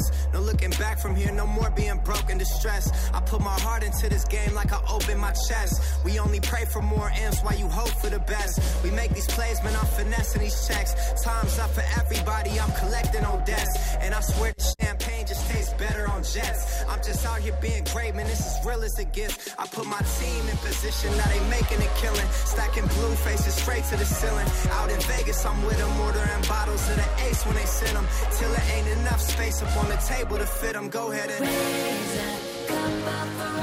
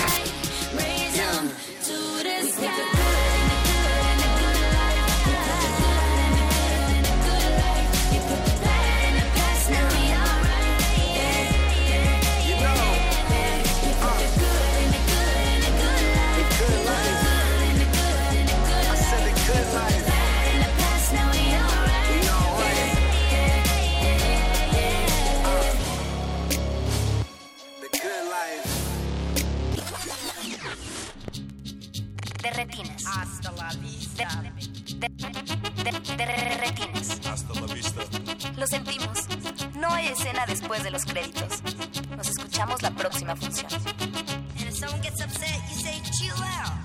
Or you can do combination. Chill out. You say no problema. And if someone comes on to you, De retinas. Hasta la vista.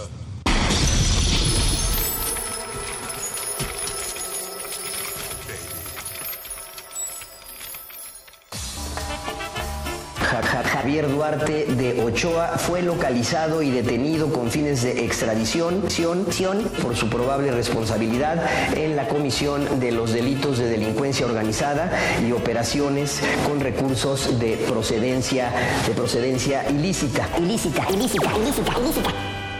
Yo gobernador. Mi familia tiene hambre, no aguanto esta situación. Ya no tengo pa' tortillas, el frijol ya se acabó. Ahora sí ni me he bañado, no me alcanza para el jabón. Amigo, compadre, político, socio de los pinos, socio de los pinos. Muy necesario para los estrategas priistas de decir que efectivamente se está combatiendo la corrupción, la corrupción, socio de los pinos. Yo quiero que nos pague ya, señor gobernador. Mi trabajo lo he cumplido, mi palabra es de honor. Ja- Ja- Javier Duarte de Ochoa. Eres un asesino. Ja- Ja- Javier Duarte de Ochoa. Eres un mataperiodista. Eres un asesino. Duarte no paga, Duarte no paga. Ya no le toques ni una nota que no paga. Duarte no paga, Duarte no paga. Ya no le toques ni una nota que no paga.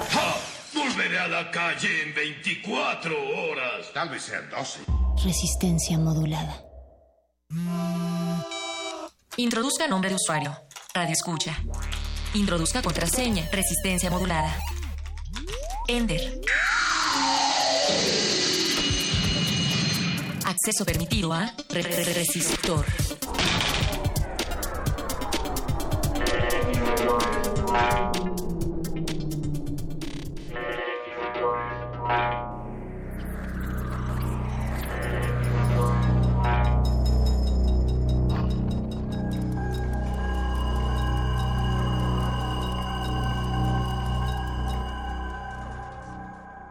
Ingresar código de emisión. R 3, 2, 5, 0, 4, 1, 7, 1, 1, 6.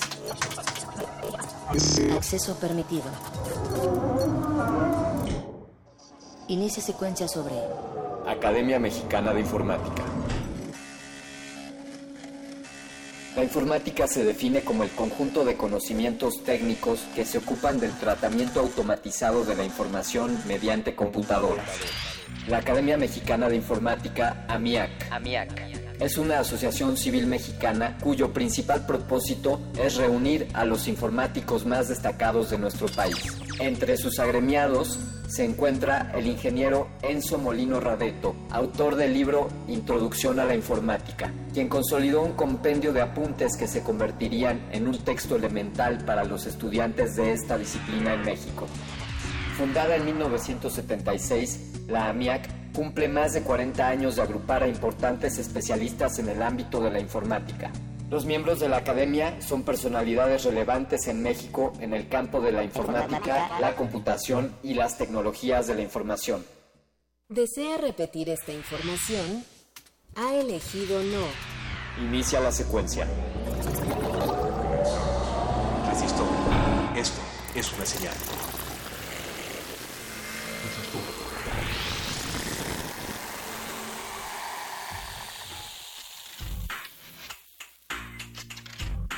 Resistor. Esto es una señal. La informática, también llamada computación en América Latina, es una ciencia que estudia métodos, técnicas, procesos, con el fin de almacenar, procesar y transmitir información y datos de manera digital. La informática se ha desarrollado rápidamente a partir de la segunda mitad del siglo XX, con la aparición de tecnologías tales como el circuito integrado, el ya bien conocido Internet o el ahora también conocido smartphone. Se define como la rama de la tecnología que estudia el tratamiento automático de la información. Yo soy Alberto Candiani, a mi lado está Eloisa Gómez y esto que está iniciando es Resistor, la sección de ciencia y tecnología de resistencia modulada. Eloisa, bienvenida, muy buenas noches. Alberto Candiani, muy buenas noches y buenas noches a todos ustedes que nos están escuchando a través del 96.1 de FM Radio UNAM. Esta noche, Alberto Candiani, vamos a hablar un poco sobre lo que es la informática, pero también visto desde, desde la, la opinión de la Academia Mexicana de Informática. Eh, efectivamente, Eloisa, como escuchamos en nuestra cápsula, desde hace algunos años existe esta Academia Mexicana de Informática. De hecho, voy a hacer el paréntesis. Ahí está la pregunta. Amigos, llámenos y cuéntenos en qué año se fundó la Academia Mexicana de Informática. Quizás se repita durante la emisión, eh, pero también lo acabamos de decir en, las, en la cápsula. Los invitamos a interactuar con nosotros, ya saben. Interactúen en la informática del Internet. Venga, pues arroba R modulada en Twitter, y Facebook Resistencia Modulada. También tenemos un sitio web www.resistenciamodulada.com. O también pueden llamarnos a los teléfonos en cabina 5523-5412, 5523-7682. Este asunto de las academias, esto es algo que ha existido eh, quizá desde el origen de, de la educación, tal vez eh, mis amigos filósofos como el doctor Arqueles me podrían corregir, pero en un sentido eh, del origen de, de esta cultura occidental, eh, desde los griegos hay este tipo de foros donde sabios o expertos en, distintos temas se reunían, eh, de ahí el nombre de la academia, se reunían para disertar sobre distintos temas. Y pues este modelo ha perdurado y desde hace algunos años en México se, se conformó esta asociación civil, la Academia Mexicana de Informática, que busca agrupar a, a especialistas en esta, en esta área, en esta disciplina, la informática, que como hemos dicho es esta, esta técnica, ciencia, disciplina que, es, que esencialmente tiene como objetivo, Eloisa, eh, apoyar a las tareas de clasificación, organización de la información mediante las computadoras. Digamos que aparecen las computadoras y bueno, ¿para qué nos pueden servir? Pues justamente para procesar datos y los datos procesados es a lo que en la informática se le llama como información. Es decir, no una lista de Excel con millones de nombres, eso todavía no es información desde el ámbito de la informática. Ajá. Esos son solamente datos. El procesamiento de esa información resulta en los datos, el análisis, la clasificación, eh, la consistencia de los datos, la seguridad de estos y el cómo los procesemos, a eso, a eso nos referimos como información en, en este asunto de, en, en, valga la redundancia, de la informática. Y pues de ahí la importancia, como, como supondrás. O sea, mi cerebro megatrónico está creado gracias a la informática de Es- este del siglo pasado. Exactamente, digamos, toda esta... eh, la capacidad que tienes de procesar toda esta información, de procesar todos estos datos y convertirlos en información, es gracias a la informática. Y algo que me gustaría que se fuera aclarando durante la emisión y, y los expertos que nos acompañarán Ajá. es desmitificar las ideas que existan respecto a la informática, eh, que si los informáticos son programadores o que si son ingenieros o qué, a qué se dedican quienes estudian esta ciencia. Claro. Así que pues esperemos que, que estas preguntas se vayan respondiendo y por qué no que surjan otras como cuál es el panorama de esta disciplina y, y qué está por venir. ¿Y cuál es el fu- eh, la evolución de la informática? Eh, eh, no creo que sea algo que pase de moda. La, la informática es algo que, al contrario, está teniendo un boom, un auge, porque se va expandiendo más los medios de comunicación, la tecnología va creciendo cada vez más, está al alcance de nuestras manos y nuestros cerebros serán parte de la informática. Eh, estamos trabajando en que tu cerebro pueda trascender a estos a estas limitantes. ¿Qué, qué le preguntarías, Eloisa, al vicepresidente de la Academia Mexicana de Informática? Si lo tuvieras aquí, por decir algo. Le preguntaría eh, cuál fue la primera clase que él tuvo sobre este tema, porque me parece que la informática fue algo que se definió en 1957 por Carl Steinbuch. Eh, él, eh, él añadió esta palabra en alemán que, se, que es informática, entonces, pues eh, viniendo de esa década, yo creo que el, eh, el- el vicepresidente David Mejía Rodríguez podría respondernos cuál fue su primera clase sobre informática, de qué trataba, qué, qué, qué explicaban. Me parece una excelente pregunta, la cual podremos hacerle después de esta pieza, que los invitemos aquí a esta cabina. Amigos, vamos a escuchar, creado por un software de inteligencia artificial llamado Flow Machines. Esto es resultado de las investigaciones arduas de nuestro Fembot Eloísa. Esta canción fue hecha con una base de datos de fragmentos de composiciones. Es- les invitamos a que escuchen esto, que parece, no sabemos si es una inteligencia artificial. Esto se llama Daddy's Car. Resistor. Esto es una señal.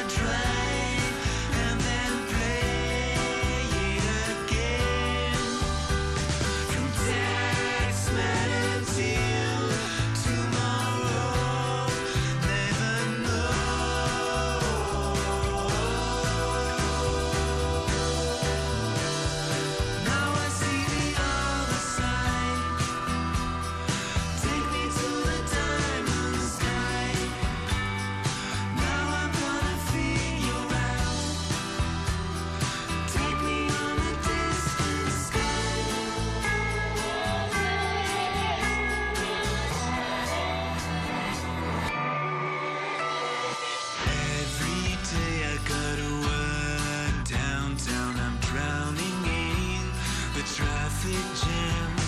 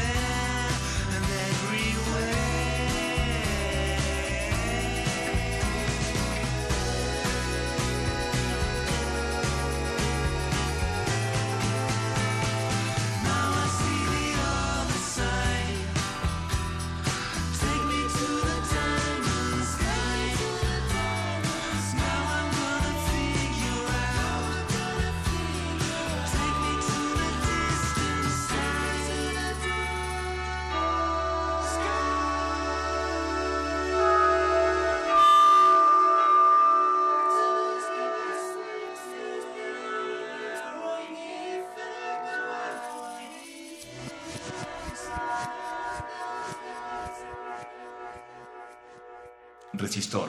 Esto es una señal.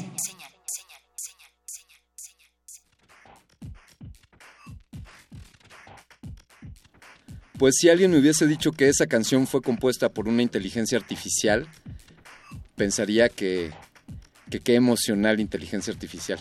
Sí, ¿no? Como muchas cosas eh, en esa, en una sola composición musical, demasiadas cosas, pero es que así está muy bien organizada. Sí, eh, bueno, tú, tú haces Muy música bien arreglada. también. Ajá, sí, tiene muy buenos arreglos y es una buena composición. Sí. Habríamos de un día analizar un tipo, un- una de estas composiciones de inteligencia artificial y de veras eh, medir hasta dónde fue, qué tanto fue preprogramada o con qué parámetros tomó, se tomaron como referencia para, para el desarrollo de su pieza. Continuemos aquí con, estamos aquí en Resistor, queridos radioescuchas. Les hemos tirado la pregunta de en qué año se, fundió la, se fundó la Academia Mexicana de Informática. Y ahora sí, tenemos ya en la cabina a nuestros invitados. Tenemos a David Mejía Rodríguez, quien es vicepresidente de la Academia Mexicana de Informática y además es director ejecutivo en Columbus, México. David, bienvenido, buenas noches. Muchas gracias, buenas noches. Les agradezco mucho la invitación, muy honrado y un saludo a toda la audiencia. Es, es un placer para nosotros. Y Y también tenemos a Sergio Carrera Riva Palacio, es secretario de la Academia Mexicana de Informática, es doctor en Economía por la UNAM.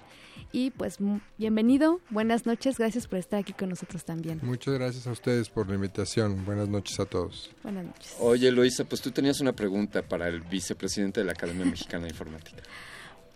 ¿Qué fue lo primero que ustedes vio? Bueno, ¿qué fue lo primero que, que usted, eh, David Mejía, vio en su, en su primera clase de informática? ¿De qué trató? Esa es una pregunta que además no solo me, me- me hace tener una enorme nostalgia por qué me dediqué yo al cómputo y por qué amo las computadoras y por qué amo esta profesión. Eh, quizás una de las cosas más interesantes que, que vi fue que el profesor que nos dio la, la- la materia nos estaba enseñando a ordenarnos, nos estaba enseñando a poner orden en el quehacer. Entonces el concepto del algoritmo, la primera vez que yo lo, lo- lo vi, y además lo vi graficado, en esa época eh, tendíamos mucho a hacer gráficas de los algoritmos, por ejemplo, de los más simples quizás, pero hacíamos lo que se llamaban los diagramas de flujo.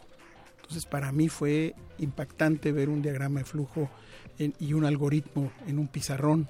Y yo dije, y esto lo hace una computadora. Entonces tenía yo que aprender a poder comunicarme con esa computadora y eso quizás fue el- la manera, fue el anzuelo que me hizo ir a, seguir esta trayectoria eh, eh, profesional que, que tengo de, de tantos años. Eh, nada más para darte una idea, fue el año 72 cuando, cuando vi por primera vez esto. Entonces estamos hablando de hace un rato, ¿no? Más de... Pues más de sí, hace un rato 45 que está en la esquina también, ¿verdad? Ajá. Eh, acaba de usted de mencionar algo respecto a este ponerle orden a la vida. Sí. Eh, y ahora le pregunto a Sergio Carrera, eh, ¿cómo es que, por qué la informática busca poner orden o eh, qué es lo que está desordenado como para que la informática lo ordene? Pues este, yo lo vería como desde el lado del pensamiento lógico.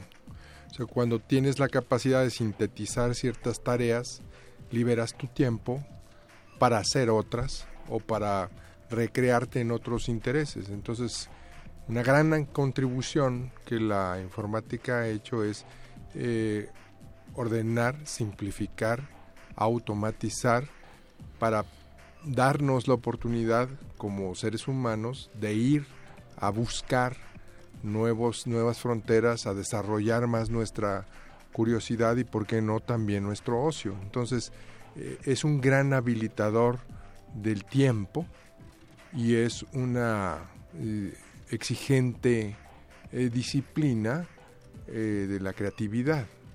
Entonces, mientras más creativo eres, mientras más simple lo puedes hacer, más tiempo liberas y entonces más te puedes dedicar a otras cosas. Yo, yo en algún momento decía que la labor de los informáticos era poder decir 2 más 2 es igual a 4 en menos pasos. Eh, Lo más rápido posible. Sí, y pues quizá ahí es 2 al cuadrado, ¿no? Eh, entonces estamos hablando de, de una disciplina que no necesariamente implica eh, computadoras, por ejemplo. Es decir, la, informática eh, existe antes de los sistemas computacionales como concepto y trasciende a estos. Mira, yo te diría, si, me permites, Sergio, hacer el comentario, eh, que efectivamente el concepto algorítmico es un concepto prácticamente de origen cuando eh, eh, el, esquema de las ciencias empieza a hacerse eh, factible, se empieza a ser conocido. ¿no? Yo te podría decir que los primeros algoritmos, pues, para poder hacer una multiplicación en un algoritmo de, una sucesión de sumas, y entonces teníamos que trabajarlo de esa manera, o cómo se podía hacer incluso una resta o una división. Entonces, efectivamente, la- la tecnología, va a llamarle así, de la información asociada a diferentes temas como pueden ser las matemáticas, la física, eh, particularmente el pensamiento, que lo decía hace un momento Sergio mismo, pues sí, no necesitaba de una computadora originalmente. El tema es, tuvimos una computadora y, y gracias a los, a los aportes de, de los grandes genios como el doctor Turing, por ejemplo, ¿no? que, nos, que nos ayuda a pensar de una manera distinta alrededor justamente de cómo poder hacer esto en un, en un dispositivo este, eh, eh, eh, físico, ¿no? Y entonces nos cambia el, el- el- el asunto. Entonces ahora dice, podemos hacer estas operaciones que antes las hacíamos manualmente, algorítmicamente, pero manualmente, ahora las hacemos mucho más rápido. Efectivamente, tienes razón, ahora somos más rápidos para decir, ahora decimos 2 más 2 de una manera mucho más rápida con una computadora. Pero sí existía el, el concepto, evidentemente, ¿no? Y yo te podría decir que no solo en la parte eh, eh, necesariamente científica, también en la parte de la vida diaria, ¿no? Yo te puedo decir, el concepto de los libros. Yo, yo siempre he dicho que el libro es quizás el mejor ejemplo de tecnología de información. Sí. El libro es un, es un gran ejemplo de la tecnología de información. ¿no? Entonces, desde, desde Gutenberg y su, y su maravillosa máquina este, impresora, ¿no? Sí. Claro, ahora tenemos impresoras en 3D, pero él hizo una impresora plana, pero, pero valiosísima, nos cambió dramáticamente el esquema de la información. Entonces, las tecnologías de información, pues ahí están muchos elementos que los han ido aportando a lo largo del tiempo, ¿no? Yo, yo te diría eso, este, Alberto. Eh, y bueno, ¿cómo ha aportado la informática a nuestras vidas? O sea, porque sí, tenemos, gracias a esta disciplina, tenemos eh, el avance tecnológico de muchos medios de comunicación, pero eh, hoy en día, cotidianamente, ¿cómo es que aporta la informática? Fíjate que yo, yo pienso que eh, en todos los campos del quehacer cotidiano hoy puedes enfrentar con di- diferentes niveles de intensidad eh, servicios que se facilitan o que te abren oportunidades gracias al uso intensivo de estas tecnologías. El transporte, eh, la salud, la educación, el bienestar, digamos, eh, del ambiente, eh, todos ellos tienen en diferentes medidas intervenciones de las tecnologías de información. Y vamos a un escenario donde se va a utilizar todavía más, justamente por esta ventaja de hacer las cosas un poco más simples, más precisas, más predecibles y más económicas. Entonces, eso lo, lo que está haciendo es que en esta era, nosotros estamos viviendo una era que se conoce como la cuarta revolución industrial, en donde el uso intensivo de la tecnología de información habilita los otros espacios de la vida de manera tal que se vuelven más económicos, aparecen nuevas disciplinas, aparecen nuevas carreras que estudiar, aparecen nuevas formas de entretenerse, aparecen nuevas formas de participar, como aquí participan con las redes sociales. Eso no podía ser posible si no tuviéramos el acceso tan eh, amplio a las tecnologías de información. Entonces, la ves comunicándote, la ves aprendiendo, la ves favoreciendo la circulación de la información. Hoy, se socializa mucho un tema y se puede hacer, como decimos, viral este, en muy poco tiempo y puedes co-crear con tus compañeros y con tus pares, porque puedes habilitar a través de la tecnología de información un pensamiento, un conocimiento, o puedes compartir un estado de ánimo o tu salud, puedes eh, hacer, digamos, referencias o análisis profundos a partir de relacionar mucha información que antes no estaba conectada y que hoy lo puedes hacer precisando un diagnóstico o abriéndote la posibilidad de estudiar otro tipo de, de fenómenos o de campos. ¿no? Claro. ¿Qué- ¿En qué ámbitos del, del quehacer cotidiano y de, de las industrias se desempeñan quienes estudian esta disciplina? ¿Cuáles son sus principales actividades? Mira, yo, yo te, te diría que. Y un po- de- daría una respuesta primero muy, muy, muy directa, muy práctica. Te diría, pues es evidentemente en la parte relacionada con el manejo de la información, ¿no? que va desde eh, todo lo que es el negocio sustantivo, vamos a pensar en una empresa que se dedica a producir bienes de consumo, pues entonces tendremos que tener eh, eh, sistemas de, de- cómputo, sistemas de información que apoyen al sistema sustantivo, pero también habrá sistemas que apoyen la función adjetiva, la parte administrativa, la parte contable, la parte financiera. Si lo vemos directamente como la profesión del cómputo, de la informática directa. Pero lo que te puedo decir ahora es que informática, cómputo y todas las técnicas asociadas a, pues están realmente en cualquier parte de la industria, en cualquier parte de la empresa. ¿sí? Nos sorprende mucho que durante muchos años las- el- el- el- el- la imagen que teníamos de una oficina pues era un escritorio y una máquina de escribir, normalmente.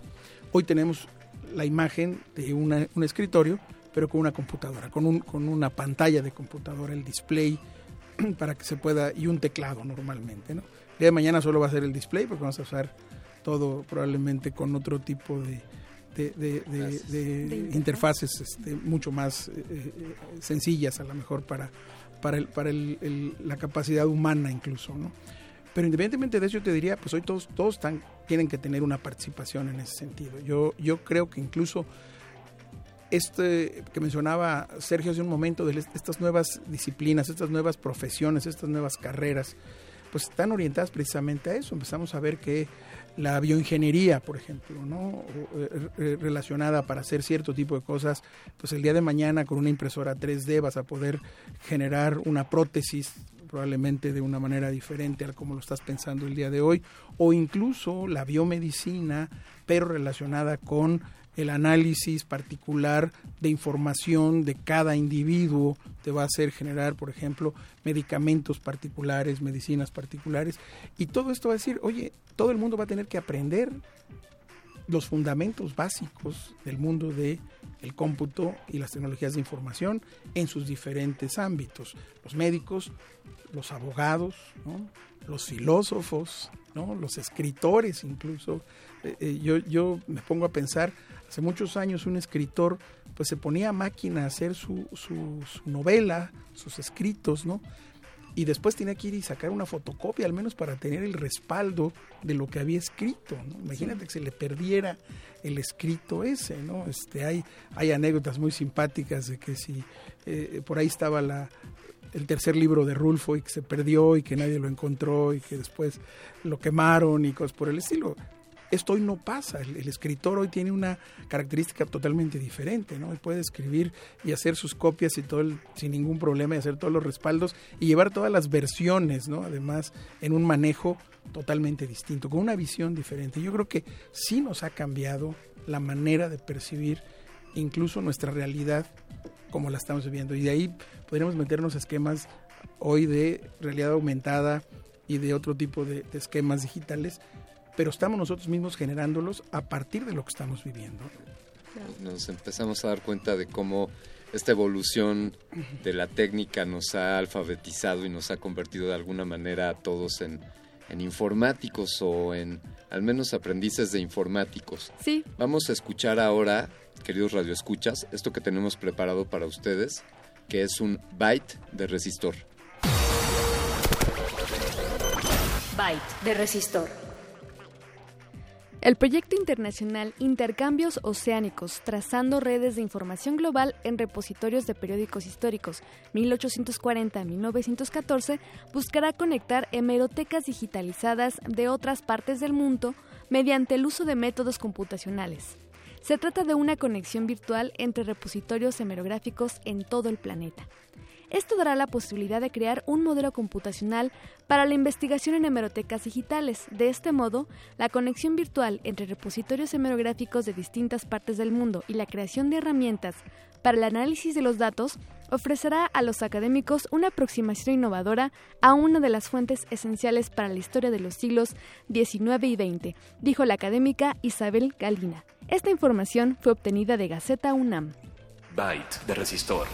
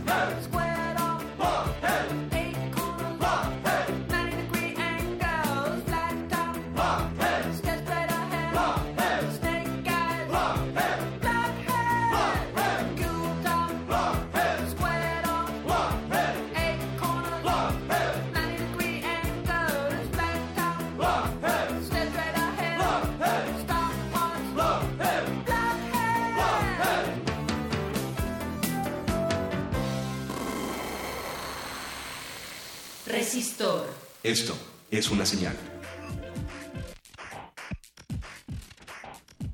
Acabamos de escuchar Blockhead de Devo, grabado por Warner Bros.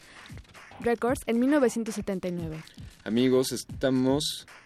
Bueno, nosotros estamos aquí tras estos micrófonos y ustedes están allá tras esas bocinas o tras ese ordenador si es que nos están escuchando en www.resistenciamodulada.unam.mx o si nos estás escuchando en el 96.1 de frecuencia modulada por si tu radio no tenía un indicador de en qué cuadrante estás, estás sintonizando el 96.1.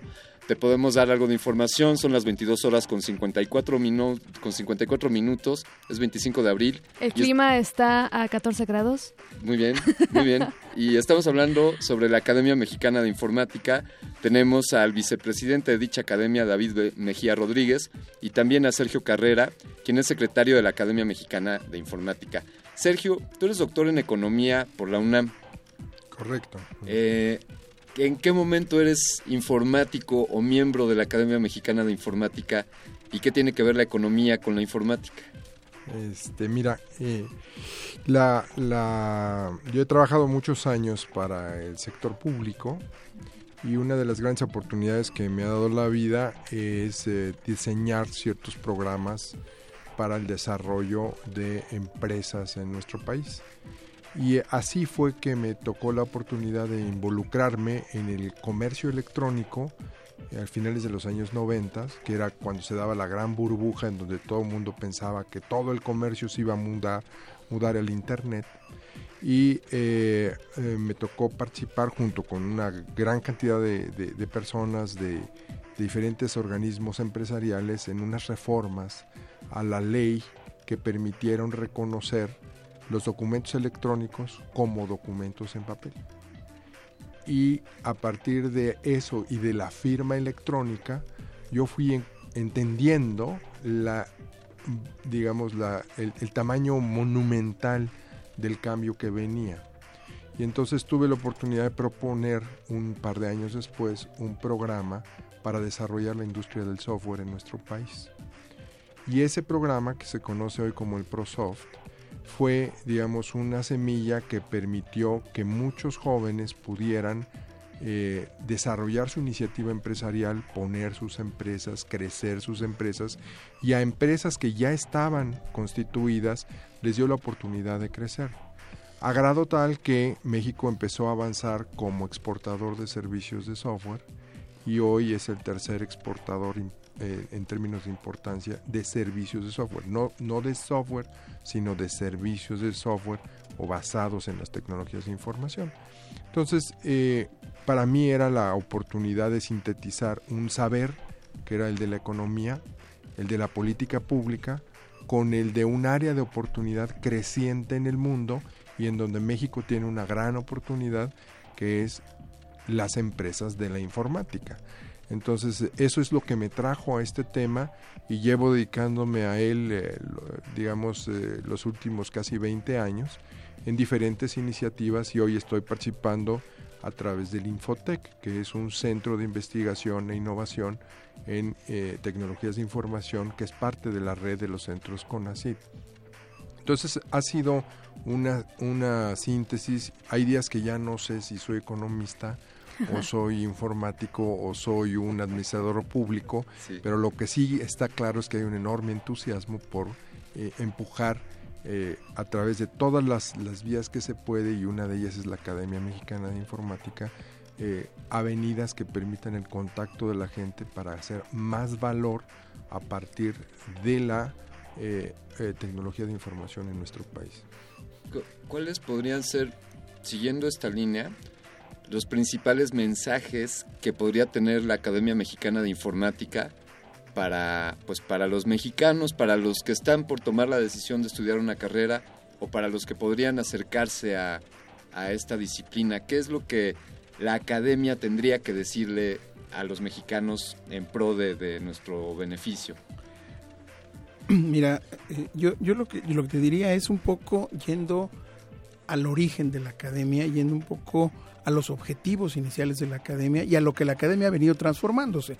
O sea, no podemos pensar que cuando la academia se creó, el esquema y, y- y la circunstancia y el contexto en el que estaba eh, eh, originalmente formada, pues pueda mantenerse de la misma manera en el que estamos actualmente. Hoy tenemos el famoso mundo este volátil, incierto, complejo y ambiguo, ¿no? al que nos enfrentamos todos los días, pues eh, tiene que ser totalmente distinto. El mensaje tiene que ir en mucho en un esquema de transferir conocimiento, de apoyar el, el- el modelo de, educación continua, de apoyar en mucho con la experiencia de los propios miembros de la academia lo que se está lo que se ha venido realizando y cómo esto va a seguir impulsando nuevos caminos, ¿no?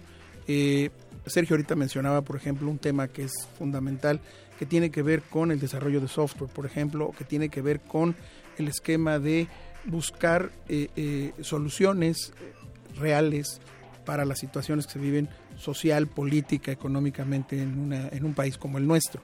Países emergentes como el nuestro necesitan, desde luego, el apoyo en ese sentido. Yo creo que la academia es un excelente vínculo y más que vínculo puede ser, llegar a ser un gran motor por el tipo de participantes que tiene y de miembros que lo que la componen. ¿no? Tenemos, eh, si nos permiten a nuestros invitados, tenemos que hacer un breve corte. Regresamos en unos segundos. Resistor. Esto es una señal. Resistencia modulada. La noche modula. La radio resiste.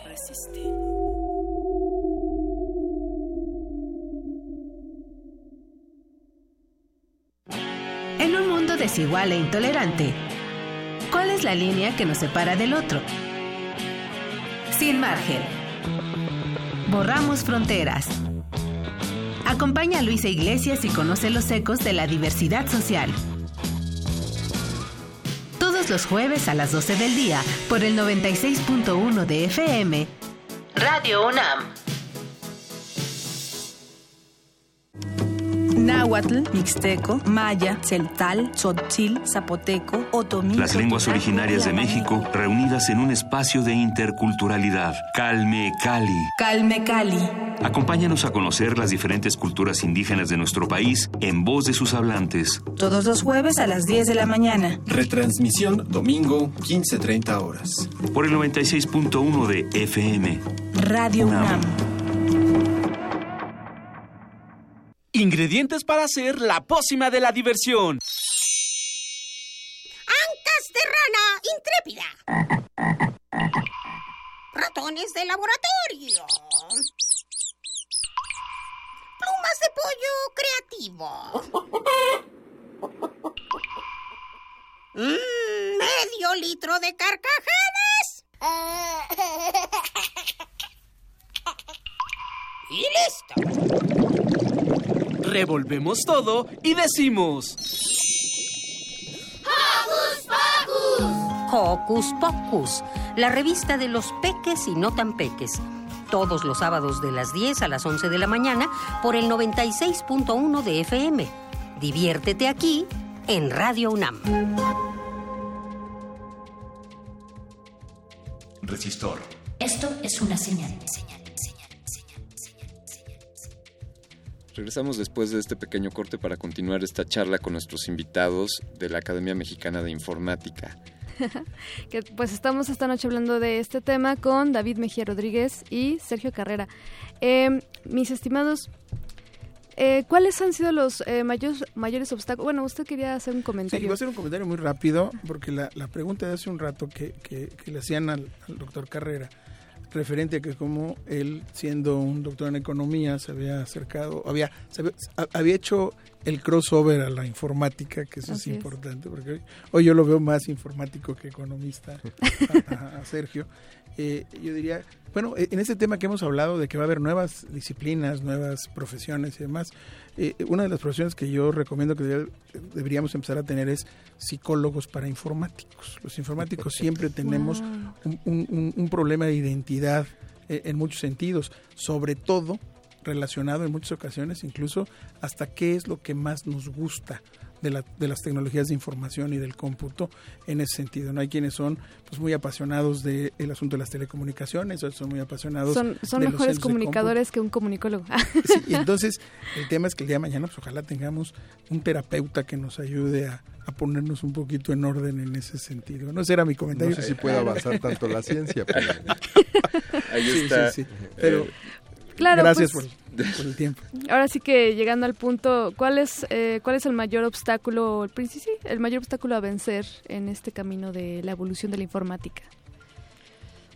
Mira, yo, yo creo que lo, lo primero que tenemos que tener es siempre eh, la mente abierta, ¿no? O sea, una disposición abierta a- caracteriza a un innovador. Y yo creo que ahí en la innovación es en donde está el reto más importante que debemos acometer. Porque hoy la innovación eh, puede surgir de muchos lugares Sí. y de muy diversas perspectivas y personas. Entonces, el tener la capacidad de innovar y apoyarte en esta tecnología para poder innovar, y ahí donde esa tecnología te limita para hacer lo que tú quieres, empujar a la tecnología a hacer más, ese es, digamos, el reto más importante a vencer. Lo estoy poniendo en el sentido positivo porque pienso que así es como debemos enfrentar el, fenómeno.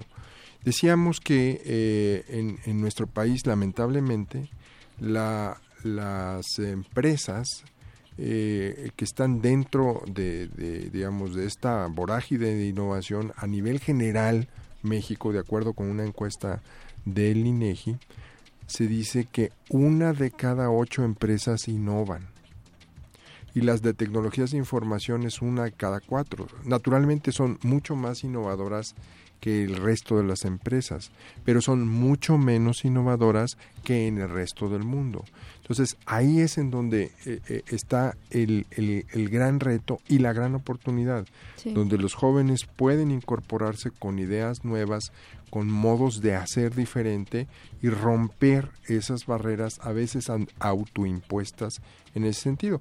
Hay naturalmente cosas que nos limitan, falta de financiamiento, este, a veces no, no disponemos de todo el talento que queremos, a veces necesitamos estudiar un poco más, pero eh, pues ahora sí que eh, son las restricciones las que te deben de impulsar a ser mejor. Sergio, ¿podrías pensar en algún referente eh, que haya soslayado estas, estas obstáculos? O sea, eh, pensaría que si existen países que con menos ingreso per cápita que en México o con menores condiciones de vida tengan una evolución en el desarrollo de tecnología o de software mayor que en México. Bueno, el caso de la India es paradigmático, ¿no? El caso de la propia China ahora, ¿no? Eh, eh, y en su momento el caso de Corea. Entonces, el, el tema es que sí es posible estructurar esfuerzos grandes que requieren de una participación de muchos actores, donde están las universidades, los institutos de investigación, las empresas, el gobierno. el- lo que a veces nos cuesta trabajo en nuestro país es alinear los esfuerzos y entender que vamos por una sola meta. Y yo creo que ahí es en donde tenemos que, que- que atrevernos a ceder en favor de algo superior, ¿sí? que son oportunidades para la gente, para los jóvenes, eh, y que definitivamente organismos como, como eh, las universidades o las academias, los centros de investigación, deben favorecer ese acuerdo para lograr que sea un beneficio común, donde haciendo el pastel más grande, todo mundo tiene más que comer. Fíjate, yo quisiera, yo quisiera eh, eh, complementar un poco lo que dice Sergio en el, en el sentido de que yo creo que además el mundo digital, el que estamos empezando a vivir ya de una manera, evidentemente no hay, no hay, no hay vuelta atrás, eh, presenta muchas cosas en las cuales, sobre todo los jóvenes, deben aprender a ser menos respetuosos de la tecnología. Yo los invitaría a que sean los grandes rompedores del modelo, porque es la única manera en la que vamos a seguir generando innovación. Este concepto de los makers, este concepto de los doers, todos estos conceptos que empiezan a, ya a permear muchísimo más y a pensar de una manera distinta, pues va a hacer que la gente camine de una forma diferente. Entonces, eh, el tema es, sí efectivamente tenemos que seguir haciendo muchas cosas de la informática que, que cuando nació tenemos que mantener, hay que seguir haciendo la nómina, hay que seguir haciendo la contabilidad, pero hay cosas más que tenemos que hacer y yo creo que ahí viene la parte de rompimiento. Sí me, sí me preocupa que en México todavía haya gente que le tenga miedo Sí. al- al- a la tecnología, cuando la tecnología es lo más amistoso que hay. Incluso hay jóvenes que le tienen miedo a la tecnología. Yo Pero es terriblemente amistosa. Yo, yo, yo, yo, al menos, déjenme decirles, yo, yo siento que, que es, tan, es tan amistosa que eso hace precisamente que haya- hoy se haya, haya vuelto doméstica, ¿no? Terriblemente doméstica, antes que cualquier otra tecnología, ¿no? O sea, este, yo puedo Más pensar que rápido. mucha gente le costó trabajo aprender a manejar, cuando es un proceso totalmente mecánico, ¿no? Pero no le debe costar usar, una, usar un, un dispositivo móvil hoy o un dispositivo de les, cómputo, ¿no? les pregunto a mis alumnos, ¿leíste el manual para aprender a usar el WhatsApp? Pues no, no, no era necesario. Y ahí hay un tema eh, eh, de una gran discusión. Eh, desafortunadamente el tiempo, el tiempo es implacable y se acerca el momento de terminar. Yo quiero agradecerles eh, profundamente el que nos hayan acompañado esta noche, que hayan honrado a este Sí. resistor con, con su presencia. Por favor, ¿podrían compartirnos eh, datos de, contacto con la academia? Y una pregunta que estaba por ahí es, ¿cómo puede convertirse alguien en miembro de la academia? ¿Cómo se pueden acercar el público a la academia? Sí, mira, bueno, primero lo- los datos, tenemos un, una cuenta de Twitter este, que es eh, amiac-bajo eh, este. Eh, tenemos eh, nuestra página de Facebook, que es Academia Mexicana Informática. Eh, tenemos un portal que está en un proceso ahorita justamente de migración, pero que pueden acceder a él perfectamente. Es eh, amiac.org.mx y eh, independientemente de eso, bueno, pues hay, hay manera de contactarnos perfectamente sin mayor problema. Muchos de nosotros somos usuarios de redes sociales, yo particularmente David Mejía, estoy tanto en Facebook como estoy también en, en Twitter, este, entonces nos pueden contactar sin, sin mayor problema. Y los miembros de la academia, bueno, la academia nace como un grupo de expertos en el desarrollo de, en ese momento de las aplicaciones de cómputo eh, y a lo largo de estos años eh, se definieron, al menos está, está definido entre en nuestros estatutos, que para ser miembro de la academia tiene que ser una gente que haya tenido una trayectoria reconocida en el medio, se evalúa su trayectoria, se evalúa su trabajo, no tiene nada que ver ni con su edad, ni tiene nada que ver con otra condición. Hasta ni- yo califiqué. Ni, ni de género, ni de, ni de raza, ni de nada, somos terriblemente incluyentes en ese sentido. Y tenemos dos tipos de miembros, los miembros eh, eh, de número, que son las personas que pasan a tomar ya un número dentro y tienen una serie de obligaciones eh, eh, y derechos dentro de la academia, y los miembros asociados, que originalmente eran gente que trabajaba cerca de un miembro de número. Esa era la idea del miembro asociado, de ahí su nombre.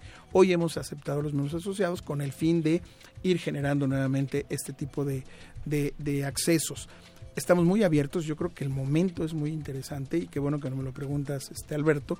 La intención es acercar cada vez más a todos aquellos que se sientan parte de esta transformación digital en nuestro país a que de alguna manera colaboren cerca de la academia y buscaremos las maneras pues este cómodas para que ellos puedan participar con nosotros sin ningún problema. Entonces sería el, tema y desde luego pues eh, bienvenido, la academia está totalmente abierta a recibirlos, ¿no?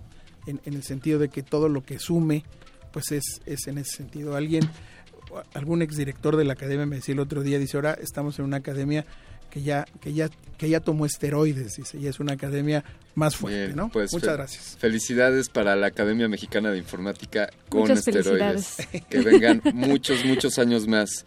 Eh, David Mejía Rodríguez, muchísimas gracias por habernos acompañado esta noche. David. Gracias, gracias. Y Sergio Carrera, Sergio. muchísimas gracias por tu participación. Muchas gracias a ustedes. Eh, por favor, pronto les volveremos a invitar para otros temas. No, no nos pierdan la Seguiremos vista. en contacto en este mundo de informática. Eloísa Gómez, un placer, te agradezco muchísimo. Gracias, Alberto Candiani. Un placer, como siempre. Eh, queridos radioescuchas, pues el placer, el placer ha sido para nosotros poderles proporcionar esta pieza. Nos, nos estamos despidiendo, termina este resistor, una emisión más, los esperamos la próxima semana. Quédense en punto R, que hoy estarán hablando sobre, sobre grupos trans en México. Esto que, esto que te quedas a escuchar Es Jet's Other Poem de Granddaddy. Y sobre todo un agradecimiento a todo el equipo de producción, a Andrés Ramírez en la consola, a Arqueles, Moni y Betoques. Y José de Jesús Silva también está Jesús de- en, como operador. Exactamente. Hasta la próxima semana.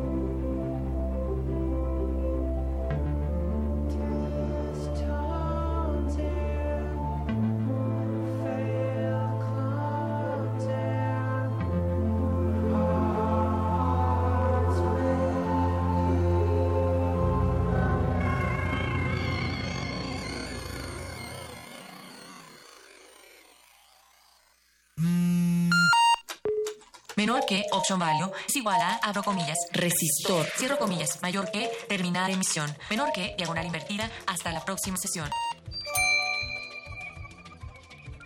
Editatona es un maratón de edición de Wikipedia donde participan mujeres y tenemos dos objetivos. Que más, que más mujeres editen Wikipedia, porque a nivel global, de 10 personas que editan Wikipedia, solo una es mujer. Y por otra, también queremos que más información sobre las aportaciones de las mujeres esté en la Wikipedia, porque por ejemplo, del total de biografías que existen en Wikipedia, solo el 16%, solo el 16 son sobre mujeres. Y en esta editatón en específico nos estamos enfocando a las contribuciones de mujeres escritoras mexicanas.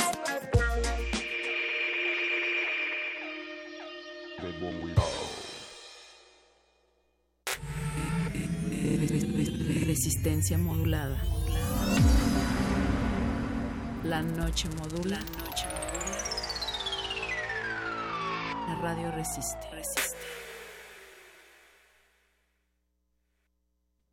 Nadie para interrumpir. La noche joven y tus oídos dispuestos a lubricarla. Recuéstate. Relájate. Escucha. Búscalo. El punto R.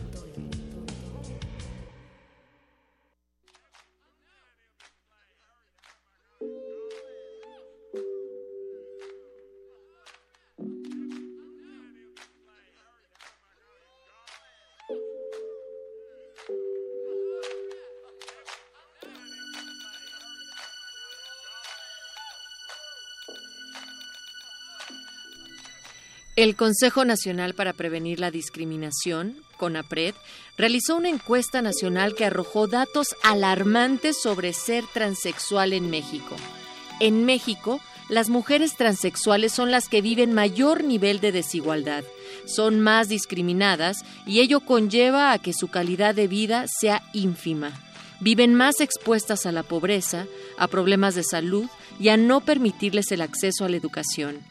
En materia laboral, las mujeres transexuales están confinadas a sectores como la peluquería, la estética, al show transvesti, a la prostitución y al trabajo sexual. La misma sociedad las orilla a desempeñarse en esos espacios cuando pueden desarrollarse profesionalmente en otras áreas. Por si eso fuera poco, las mujeres transexuales en México es una población que presenta las tasas más altas de prevalencia del virus de inmunodeficiencia humana, VIH, de manera que el promedio de vida de una mujer transexual en México es de 37 a 40 años. Resistencia. Esto es el punto R. Punto R.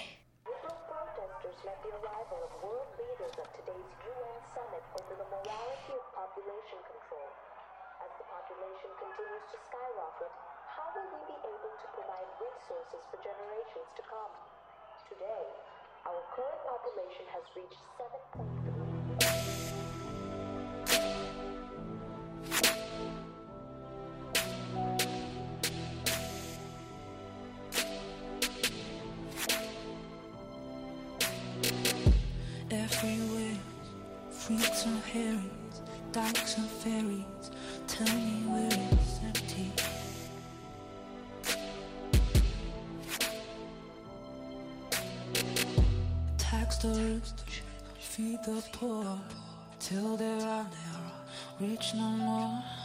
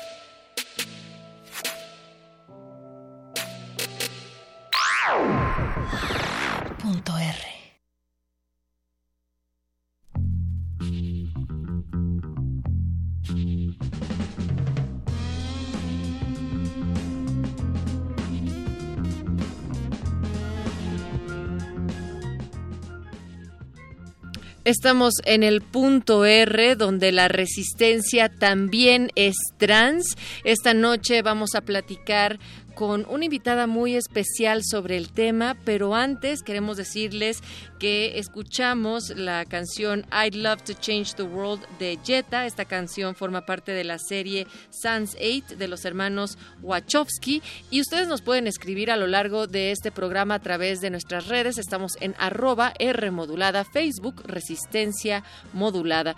Bienvenido mi querido Luis Flores del Mal esta Bienvenida noche. Natalia Luna y bienvenidos a todos los que nos sintonizan en el 96.1 de FM o en www.resistenciamodulada.com. Teníamos un programa pendiente.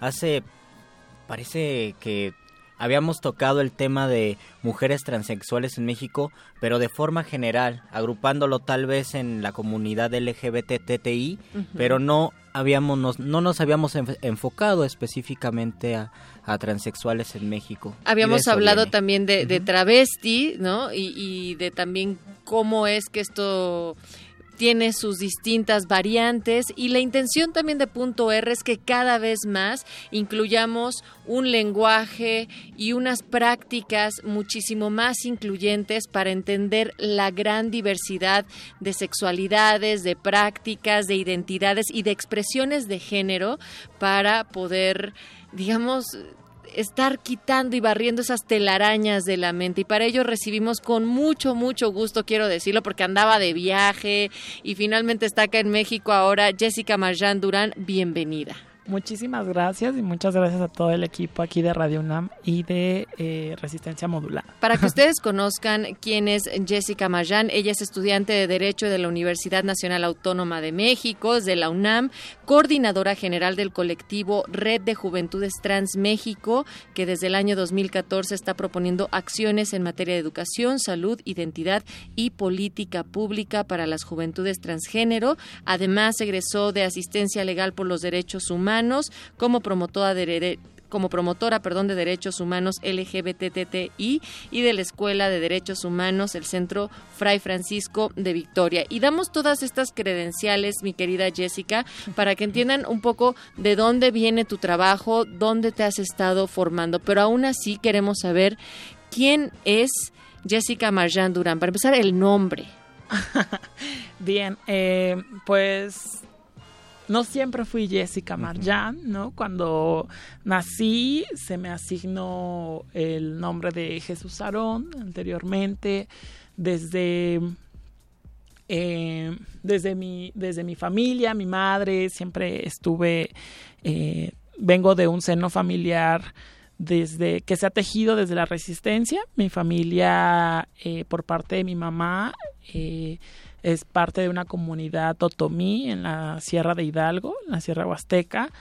Y pues bueno, eh, migraron aquí en la Ciudad de México, entonces siempre se ha tejido resistencia desde mi familia, lo cual pues yo he retomado mucho. Eh, actualmente, eh, cuando cuando pienso en esta historia del nombre, pues principalmente retomo mucho eh, que Je- Jessica viene de, de Jesús. eh, al quitarle una U dice Jess, y ya es. Jessica. Y Marjan viene eh, principalmente, está inspirado por Marjan Satrapi, ¿no? que es una escritora que pues también ha tenido una resistencia y una lucha allá en Medio Oriente, ¿no? que me, me inspiró principalmente por su obra Persépolis. Y ahí viene el nombre, ¿no? Ahí viene el nombre.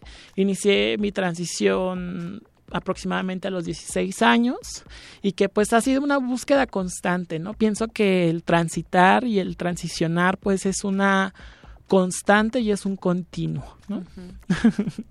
¿Qué diferencia hay de el momento de la transición a los 16 años ahora? ¿Qué así a grandes rasgos qué has aprendido? Ah, pues en primer momento a, a palabrar todo lo que sucedía en un pasado, ¿no? El hecho de cambiar el nombre Claro. es pensar en el lenguaje y pensar en lo que se puede transmitir Y el por medio volver a del lenguaje, ¿no? construir. Exacto. Re- encontrar sentido a través del lenguaje y a través de los significados que en mi historia se han atravesado, ¿no? O sea, de pronto pensar en una, en mi infancia es también ver estos matices que si bien hubo una historia constante de lucha frente a los golpes, frente a que mi expresión de, de- género en la infancia era considerada afeminada y los maestros y los alumnos y los padres de familia se ponían en contra de ello, pero mi familia pues siempre me, me cobijó de alguna otra forma, ¿no? Entonces creo que eso no lo hice, no lo hice tan consciente hasta que empecé a transicionar y también me empecé a reflejar en otras historias de otras compañeras que creo que también pues me han podido dar y compartir otras dimensiones de otros tránsitos que también están sucediendo y, concientizar un poco que no es lo mismo transitar aquí en la Ciudad de México a transitar cerca del mar en Nayarit, que tengo una amiga que se llama Jimena, que les mando muchos saludos a Jimena, que es una inspiración porque siempre le digo que es una de las historias más bellas que conozco frente al mar, porque ella vive frente al mar en Nayarit y es un tránsito totalmente distinto, con muchas cosas similares, pero con hasta el clima es hasta el clima de un tránsito, todo es la temporalidad, todo es El todo núcleo cambia. familiar también, ¿verdad? El núcleo cambia, entonces eso es lo que me, me dio pausa en, en este contestando un poquito a la pregunta, a resignificar, a identificar, a nombrar y principalmente a sensibilizarme sobre sobre mi historia, pero también poder espejearme, ¿no? Un poco poder eh, saber que no soy la única y que de pronto identificar que en este mundo los tránsitos constantemente se nos han ido negando, ¿no? Y por ahí creo que también es parte de la cultura, ¿no? La cultura de negar es nuestros propios tránsitos, porque creo que todas las personas de alguna otra forma no tan fácilmente los identificamos, ¿no? Estás diciendo algo fundamental que es no es lo mismo transitar en un espacio geográfico como la Ciudad de México Claro. a las zonas rurales donde incluso en algunas comunidades la práctica eh, o al menos ser trans no es tan observado ni juzgado como a veces en las ciudades. Pensaríamos que la mentalidad es más cerrada pero no. Sucede que las prácticas y los usos y costumbres se respetan mucho más que en una ciudad en la cual ya hay una mentalidad fija. ¿Qué ha sido transitar en esta Ciudad de México, Jessica? eh, ha sido un, un, un principio y una invitación constante, ¿no? Transitar en la Ciudad de México es una invitación constante por la apertura de espacios que han estado emergiendo por la movilización social, pero también una invitación constante a pensar que no todo es perfecto en esta ciudad que frente al mundo se abandera como amigable, porque realmente pues la resistencia también está frente a las cuestiones económicas, sociales, de violencia.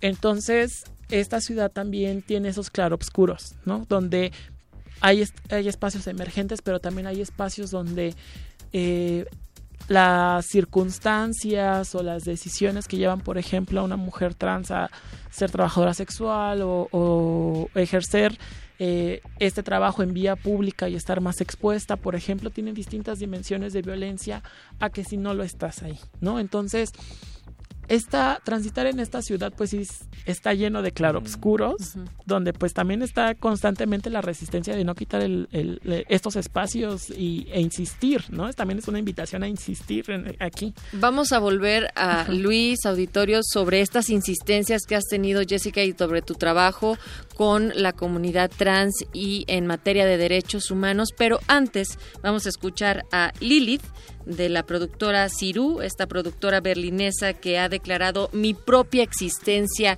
es política Wow. y se declara una activista trans que expresa sus sentimientos a través de sonidos que si bien no tienen un mensaje vocal directo, sí considera que lo hace por medio de un subnivel, ya que la música es como una extremidad más de su cuerpo. Escuchemos un poco de la música electrónica de Lilith de Cirú.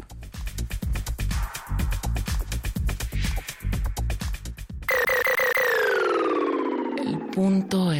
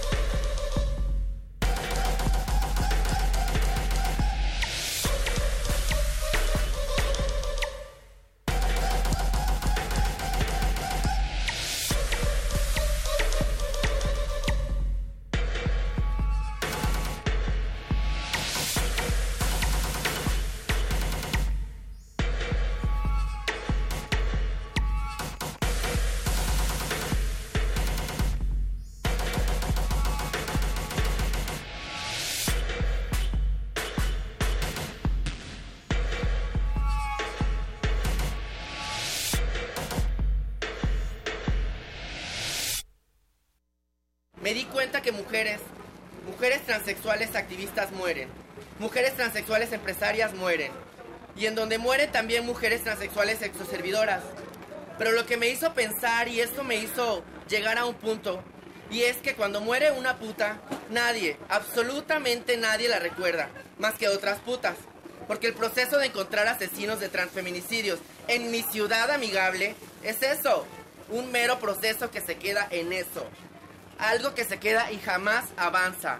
Porque mi ciudad y mi gobierno amigable me ha hecho pensar por más de una vez que yo tengo la culpa por vestirme así. Porque cuando yo voy con un policía y le digo, ¿sabes qué me están haciendo esto?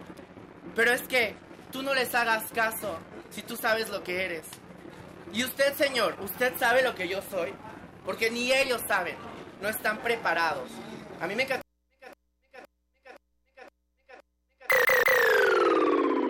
El punto R.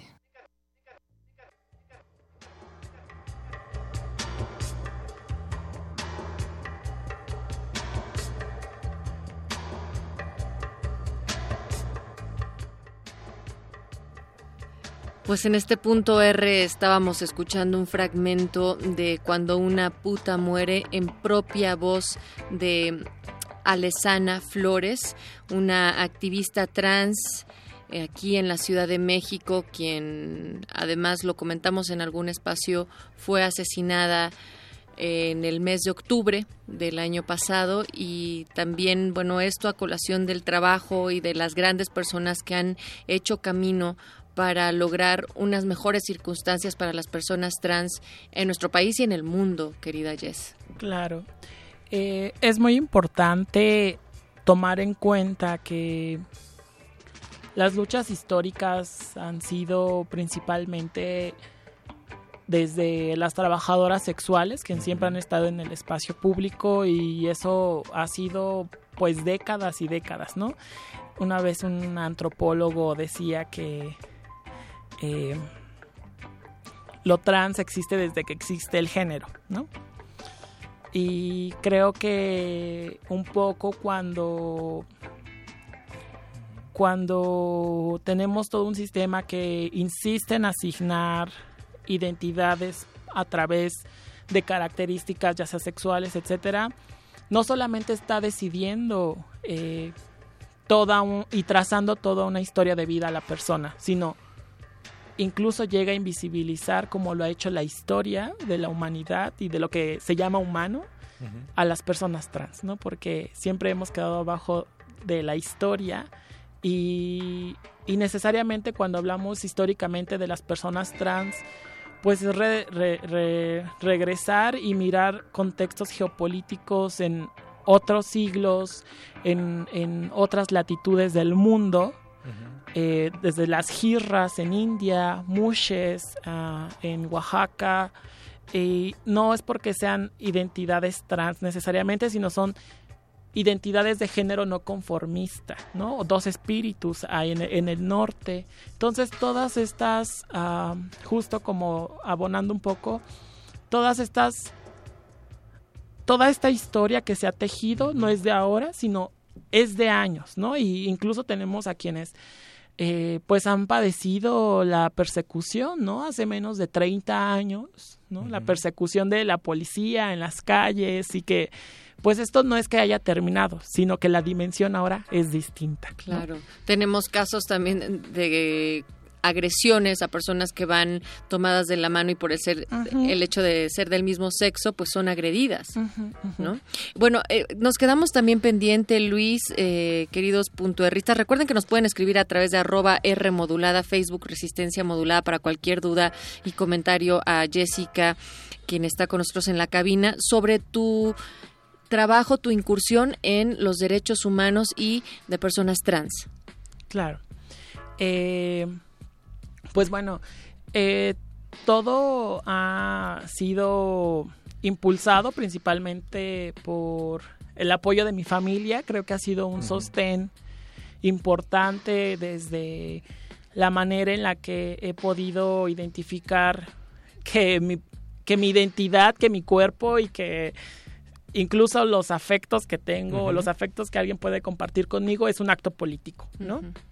A veces pensamos que lo transgresor en una persona trans es su expresión de género o pensamos que lo más transgresor de una persona trans es modificar su cuerpo. Sin embargo, muchas veces la invitación es cuando miramos las personas trans, cuando nos vinculamos, es ahí lo más transgresor, ¿no? Porque no todas las personas están dispuestas a vincularse con una persona trans, llámese en familia, en amistad, en una cuestión afectiva, eh, sexual o romántica. Y a través de estos vínculos, en tu caso, es de donde sacaste la pauta para volverte activista. Claro. ¿Tú pensaste, voy a hacer una transición y también habías pensado, voy a ser activista o eso llegó después? Eso llegó después porque más que eh, creo que hay como una hay una posición ya política cuando aunque tú no lo quieras cuando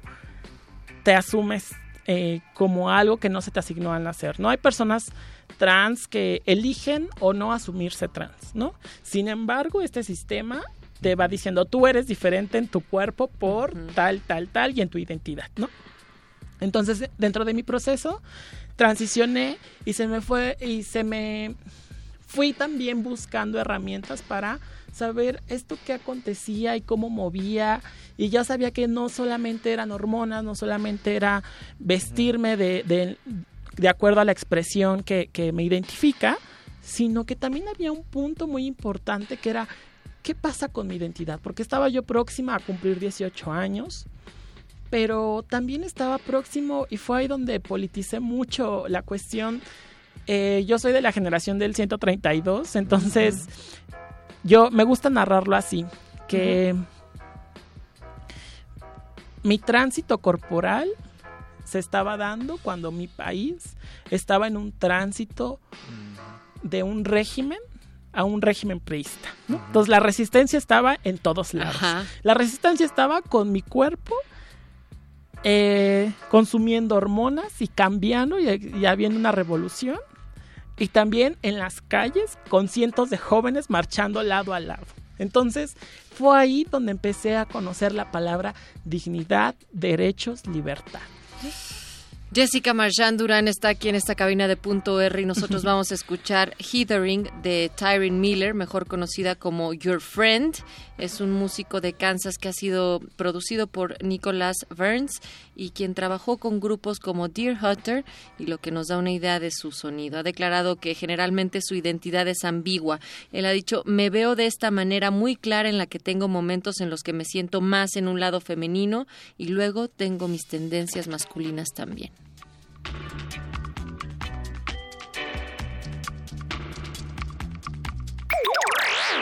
El punto R.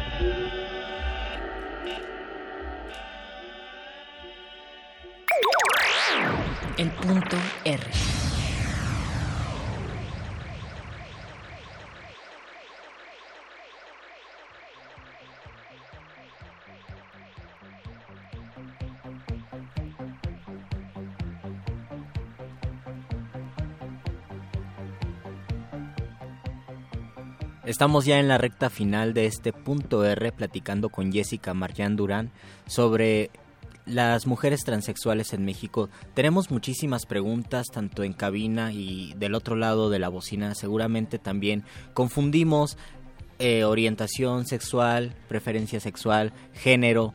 Eh, confundimos también los términos transexual, travestismo, transgénero. O pensamos, por ejemplo, en homofobia como algo donde caben todas las fobias. ¿Qué hay al respecto? Tal vez pensar qué significa ser transexual. Ok.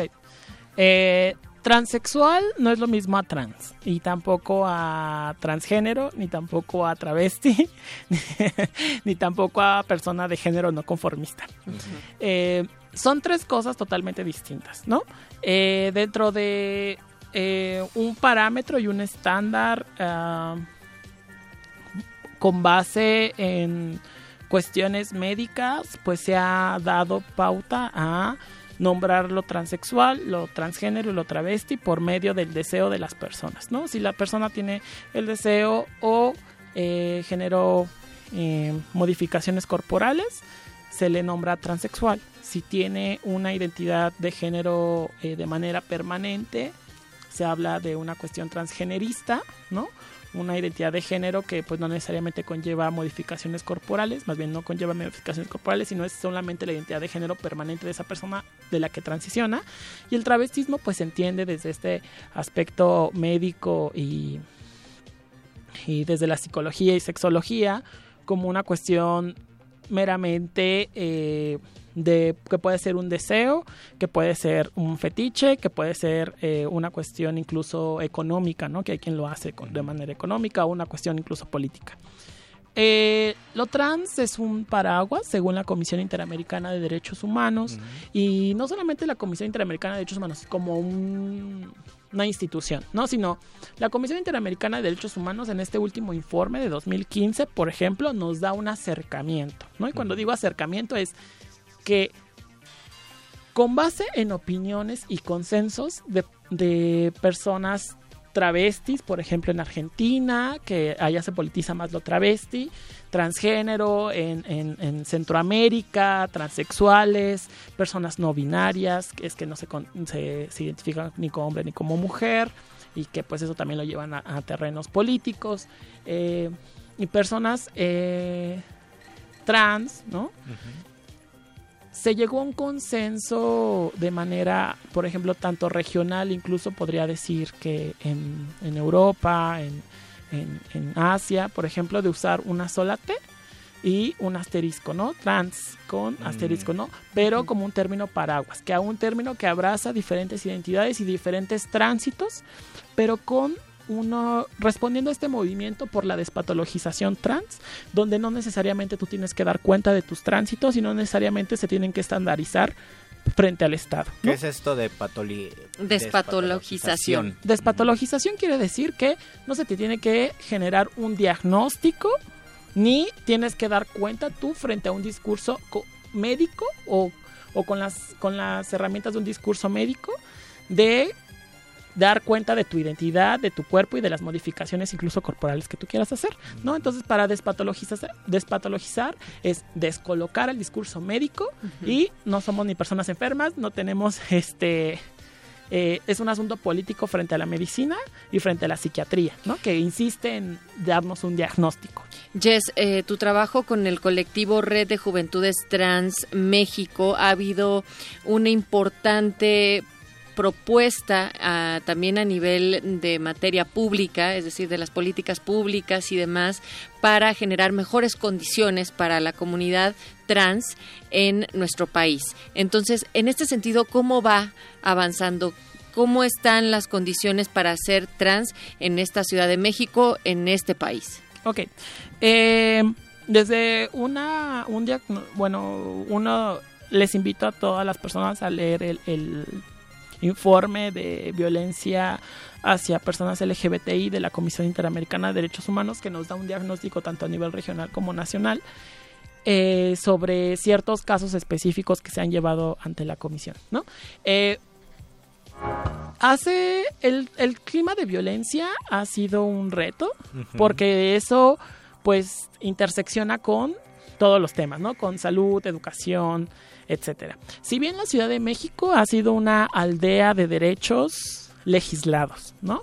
Y digo derechos que sí históricamente se han alcanzado, Por ejemplo, tú ahorita puedes tener una Eh, credencial de lector con el nombre ajá. de Jessica. ¿Eso Sí. ocurre también en, el, en otros lugares que no sea la no, Ciudad de México? No, el- lo principal es que eh, hace menos de, de dos años se reformó el Código Civil que permite hacer un trámite frente al registro civil, el cambio de acta de nacimiento por cuestión de identidad de género. Eso no existía, antes era un juicio. Y, por ejemplo, en otros estados eso no existe.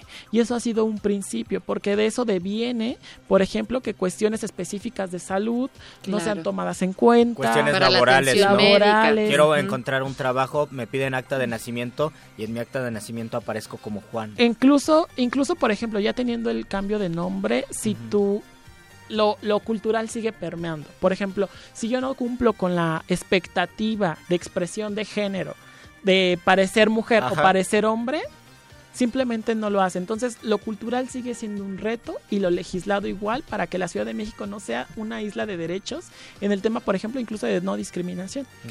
Pues hay muchos, muchos retos pendientes, pero sobre todo temas de los cuales queremos platicar contigo Sí. en un programa futuro, mi querida Jessica Marjan Durán. Muchas gracias por haber estado en este punto R. Brevemente, por favor, solamente recuerda las redes en donde se pueden poner en contacto con ustedes. Ok, eh, pues por la hora de ola de transfeminicidios que ha ocurrido no solamente ahora, sino históricamente, se ha generado el hashtag eh, no más transfeminicidios y no más transfobia. Eh, que ese también es un asunto importante en el acceso de justicia. Eh, Red de Juventudes Trans México en Facebook, eh, redjuventudestrans.org, eh, estamos estrenando página. Y eh, pues Jessica Marjan en Twitter, entonces por ahí me pueden seguir. Y también está la misma página de Facebook en nuestra página de Resistencia Modulada. Échenle un ojo, consúltenlo, escríbanles y sobre todo acérquense cada vez más a estos diálogos porque están dando talleres, conferencias, entre Sí. Muchas otras actividades. Jessica Marjan Durán, nuevamente muchas gracias por estar acá en el punto R. También mencionamos a Gabriel, quien no se escucha, pero por allá anda. Y del otro lado del cristal en la producción, mi querida Mónica Sorrosa, producción ejecutiva. Está el Betoques todavía asistiendo también ahí. José de Jesús Silva en la operación de esta cabina. Gracias, compañero Luis Flores del Mal. Muchas gracias Natalia Luna, nos escuchamos el próximo martes en otro punto R. Y vamos a escuchar Psychic TV Are You Experience, liderada por Genesis P. Orridge, quien acepta ser pandrógino, derivado de un experimento que implicaba su transformación corporal completa para ser idéntica, idéntico, y fusionarse con su difunta pareja Lady J. Breyer P. Orridge compañera de vida tardía. En esta acción, Genesis y Jay se sometieron a varios procedimientos quirúrgicos para finalmente probar que el ser es conciencia pura atrapada en ADN del cuerpo. Wow. Hoy es el día del ADN. Resistencia trans. Ya puedes abrir las cortinas. La intimidad puede esperar. Solo un poco. Hasta otra noche. Cuídate.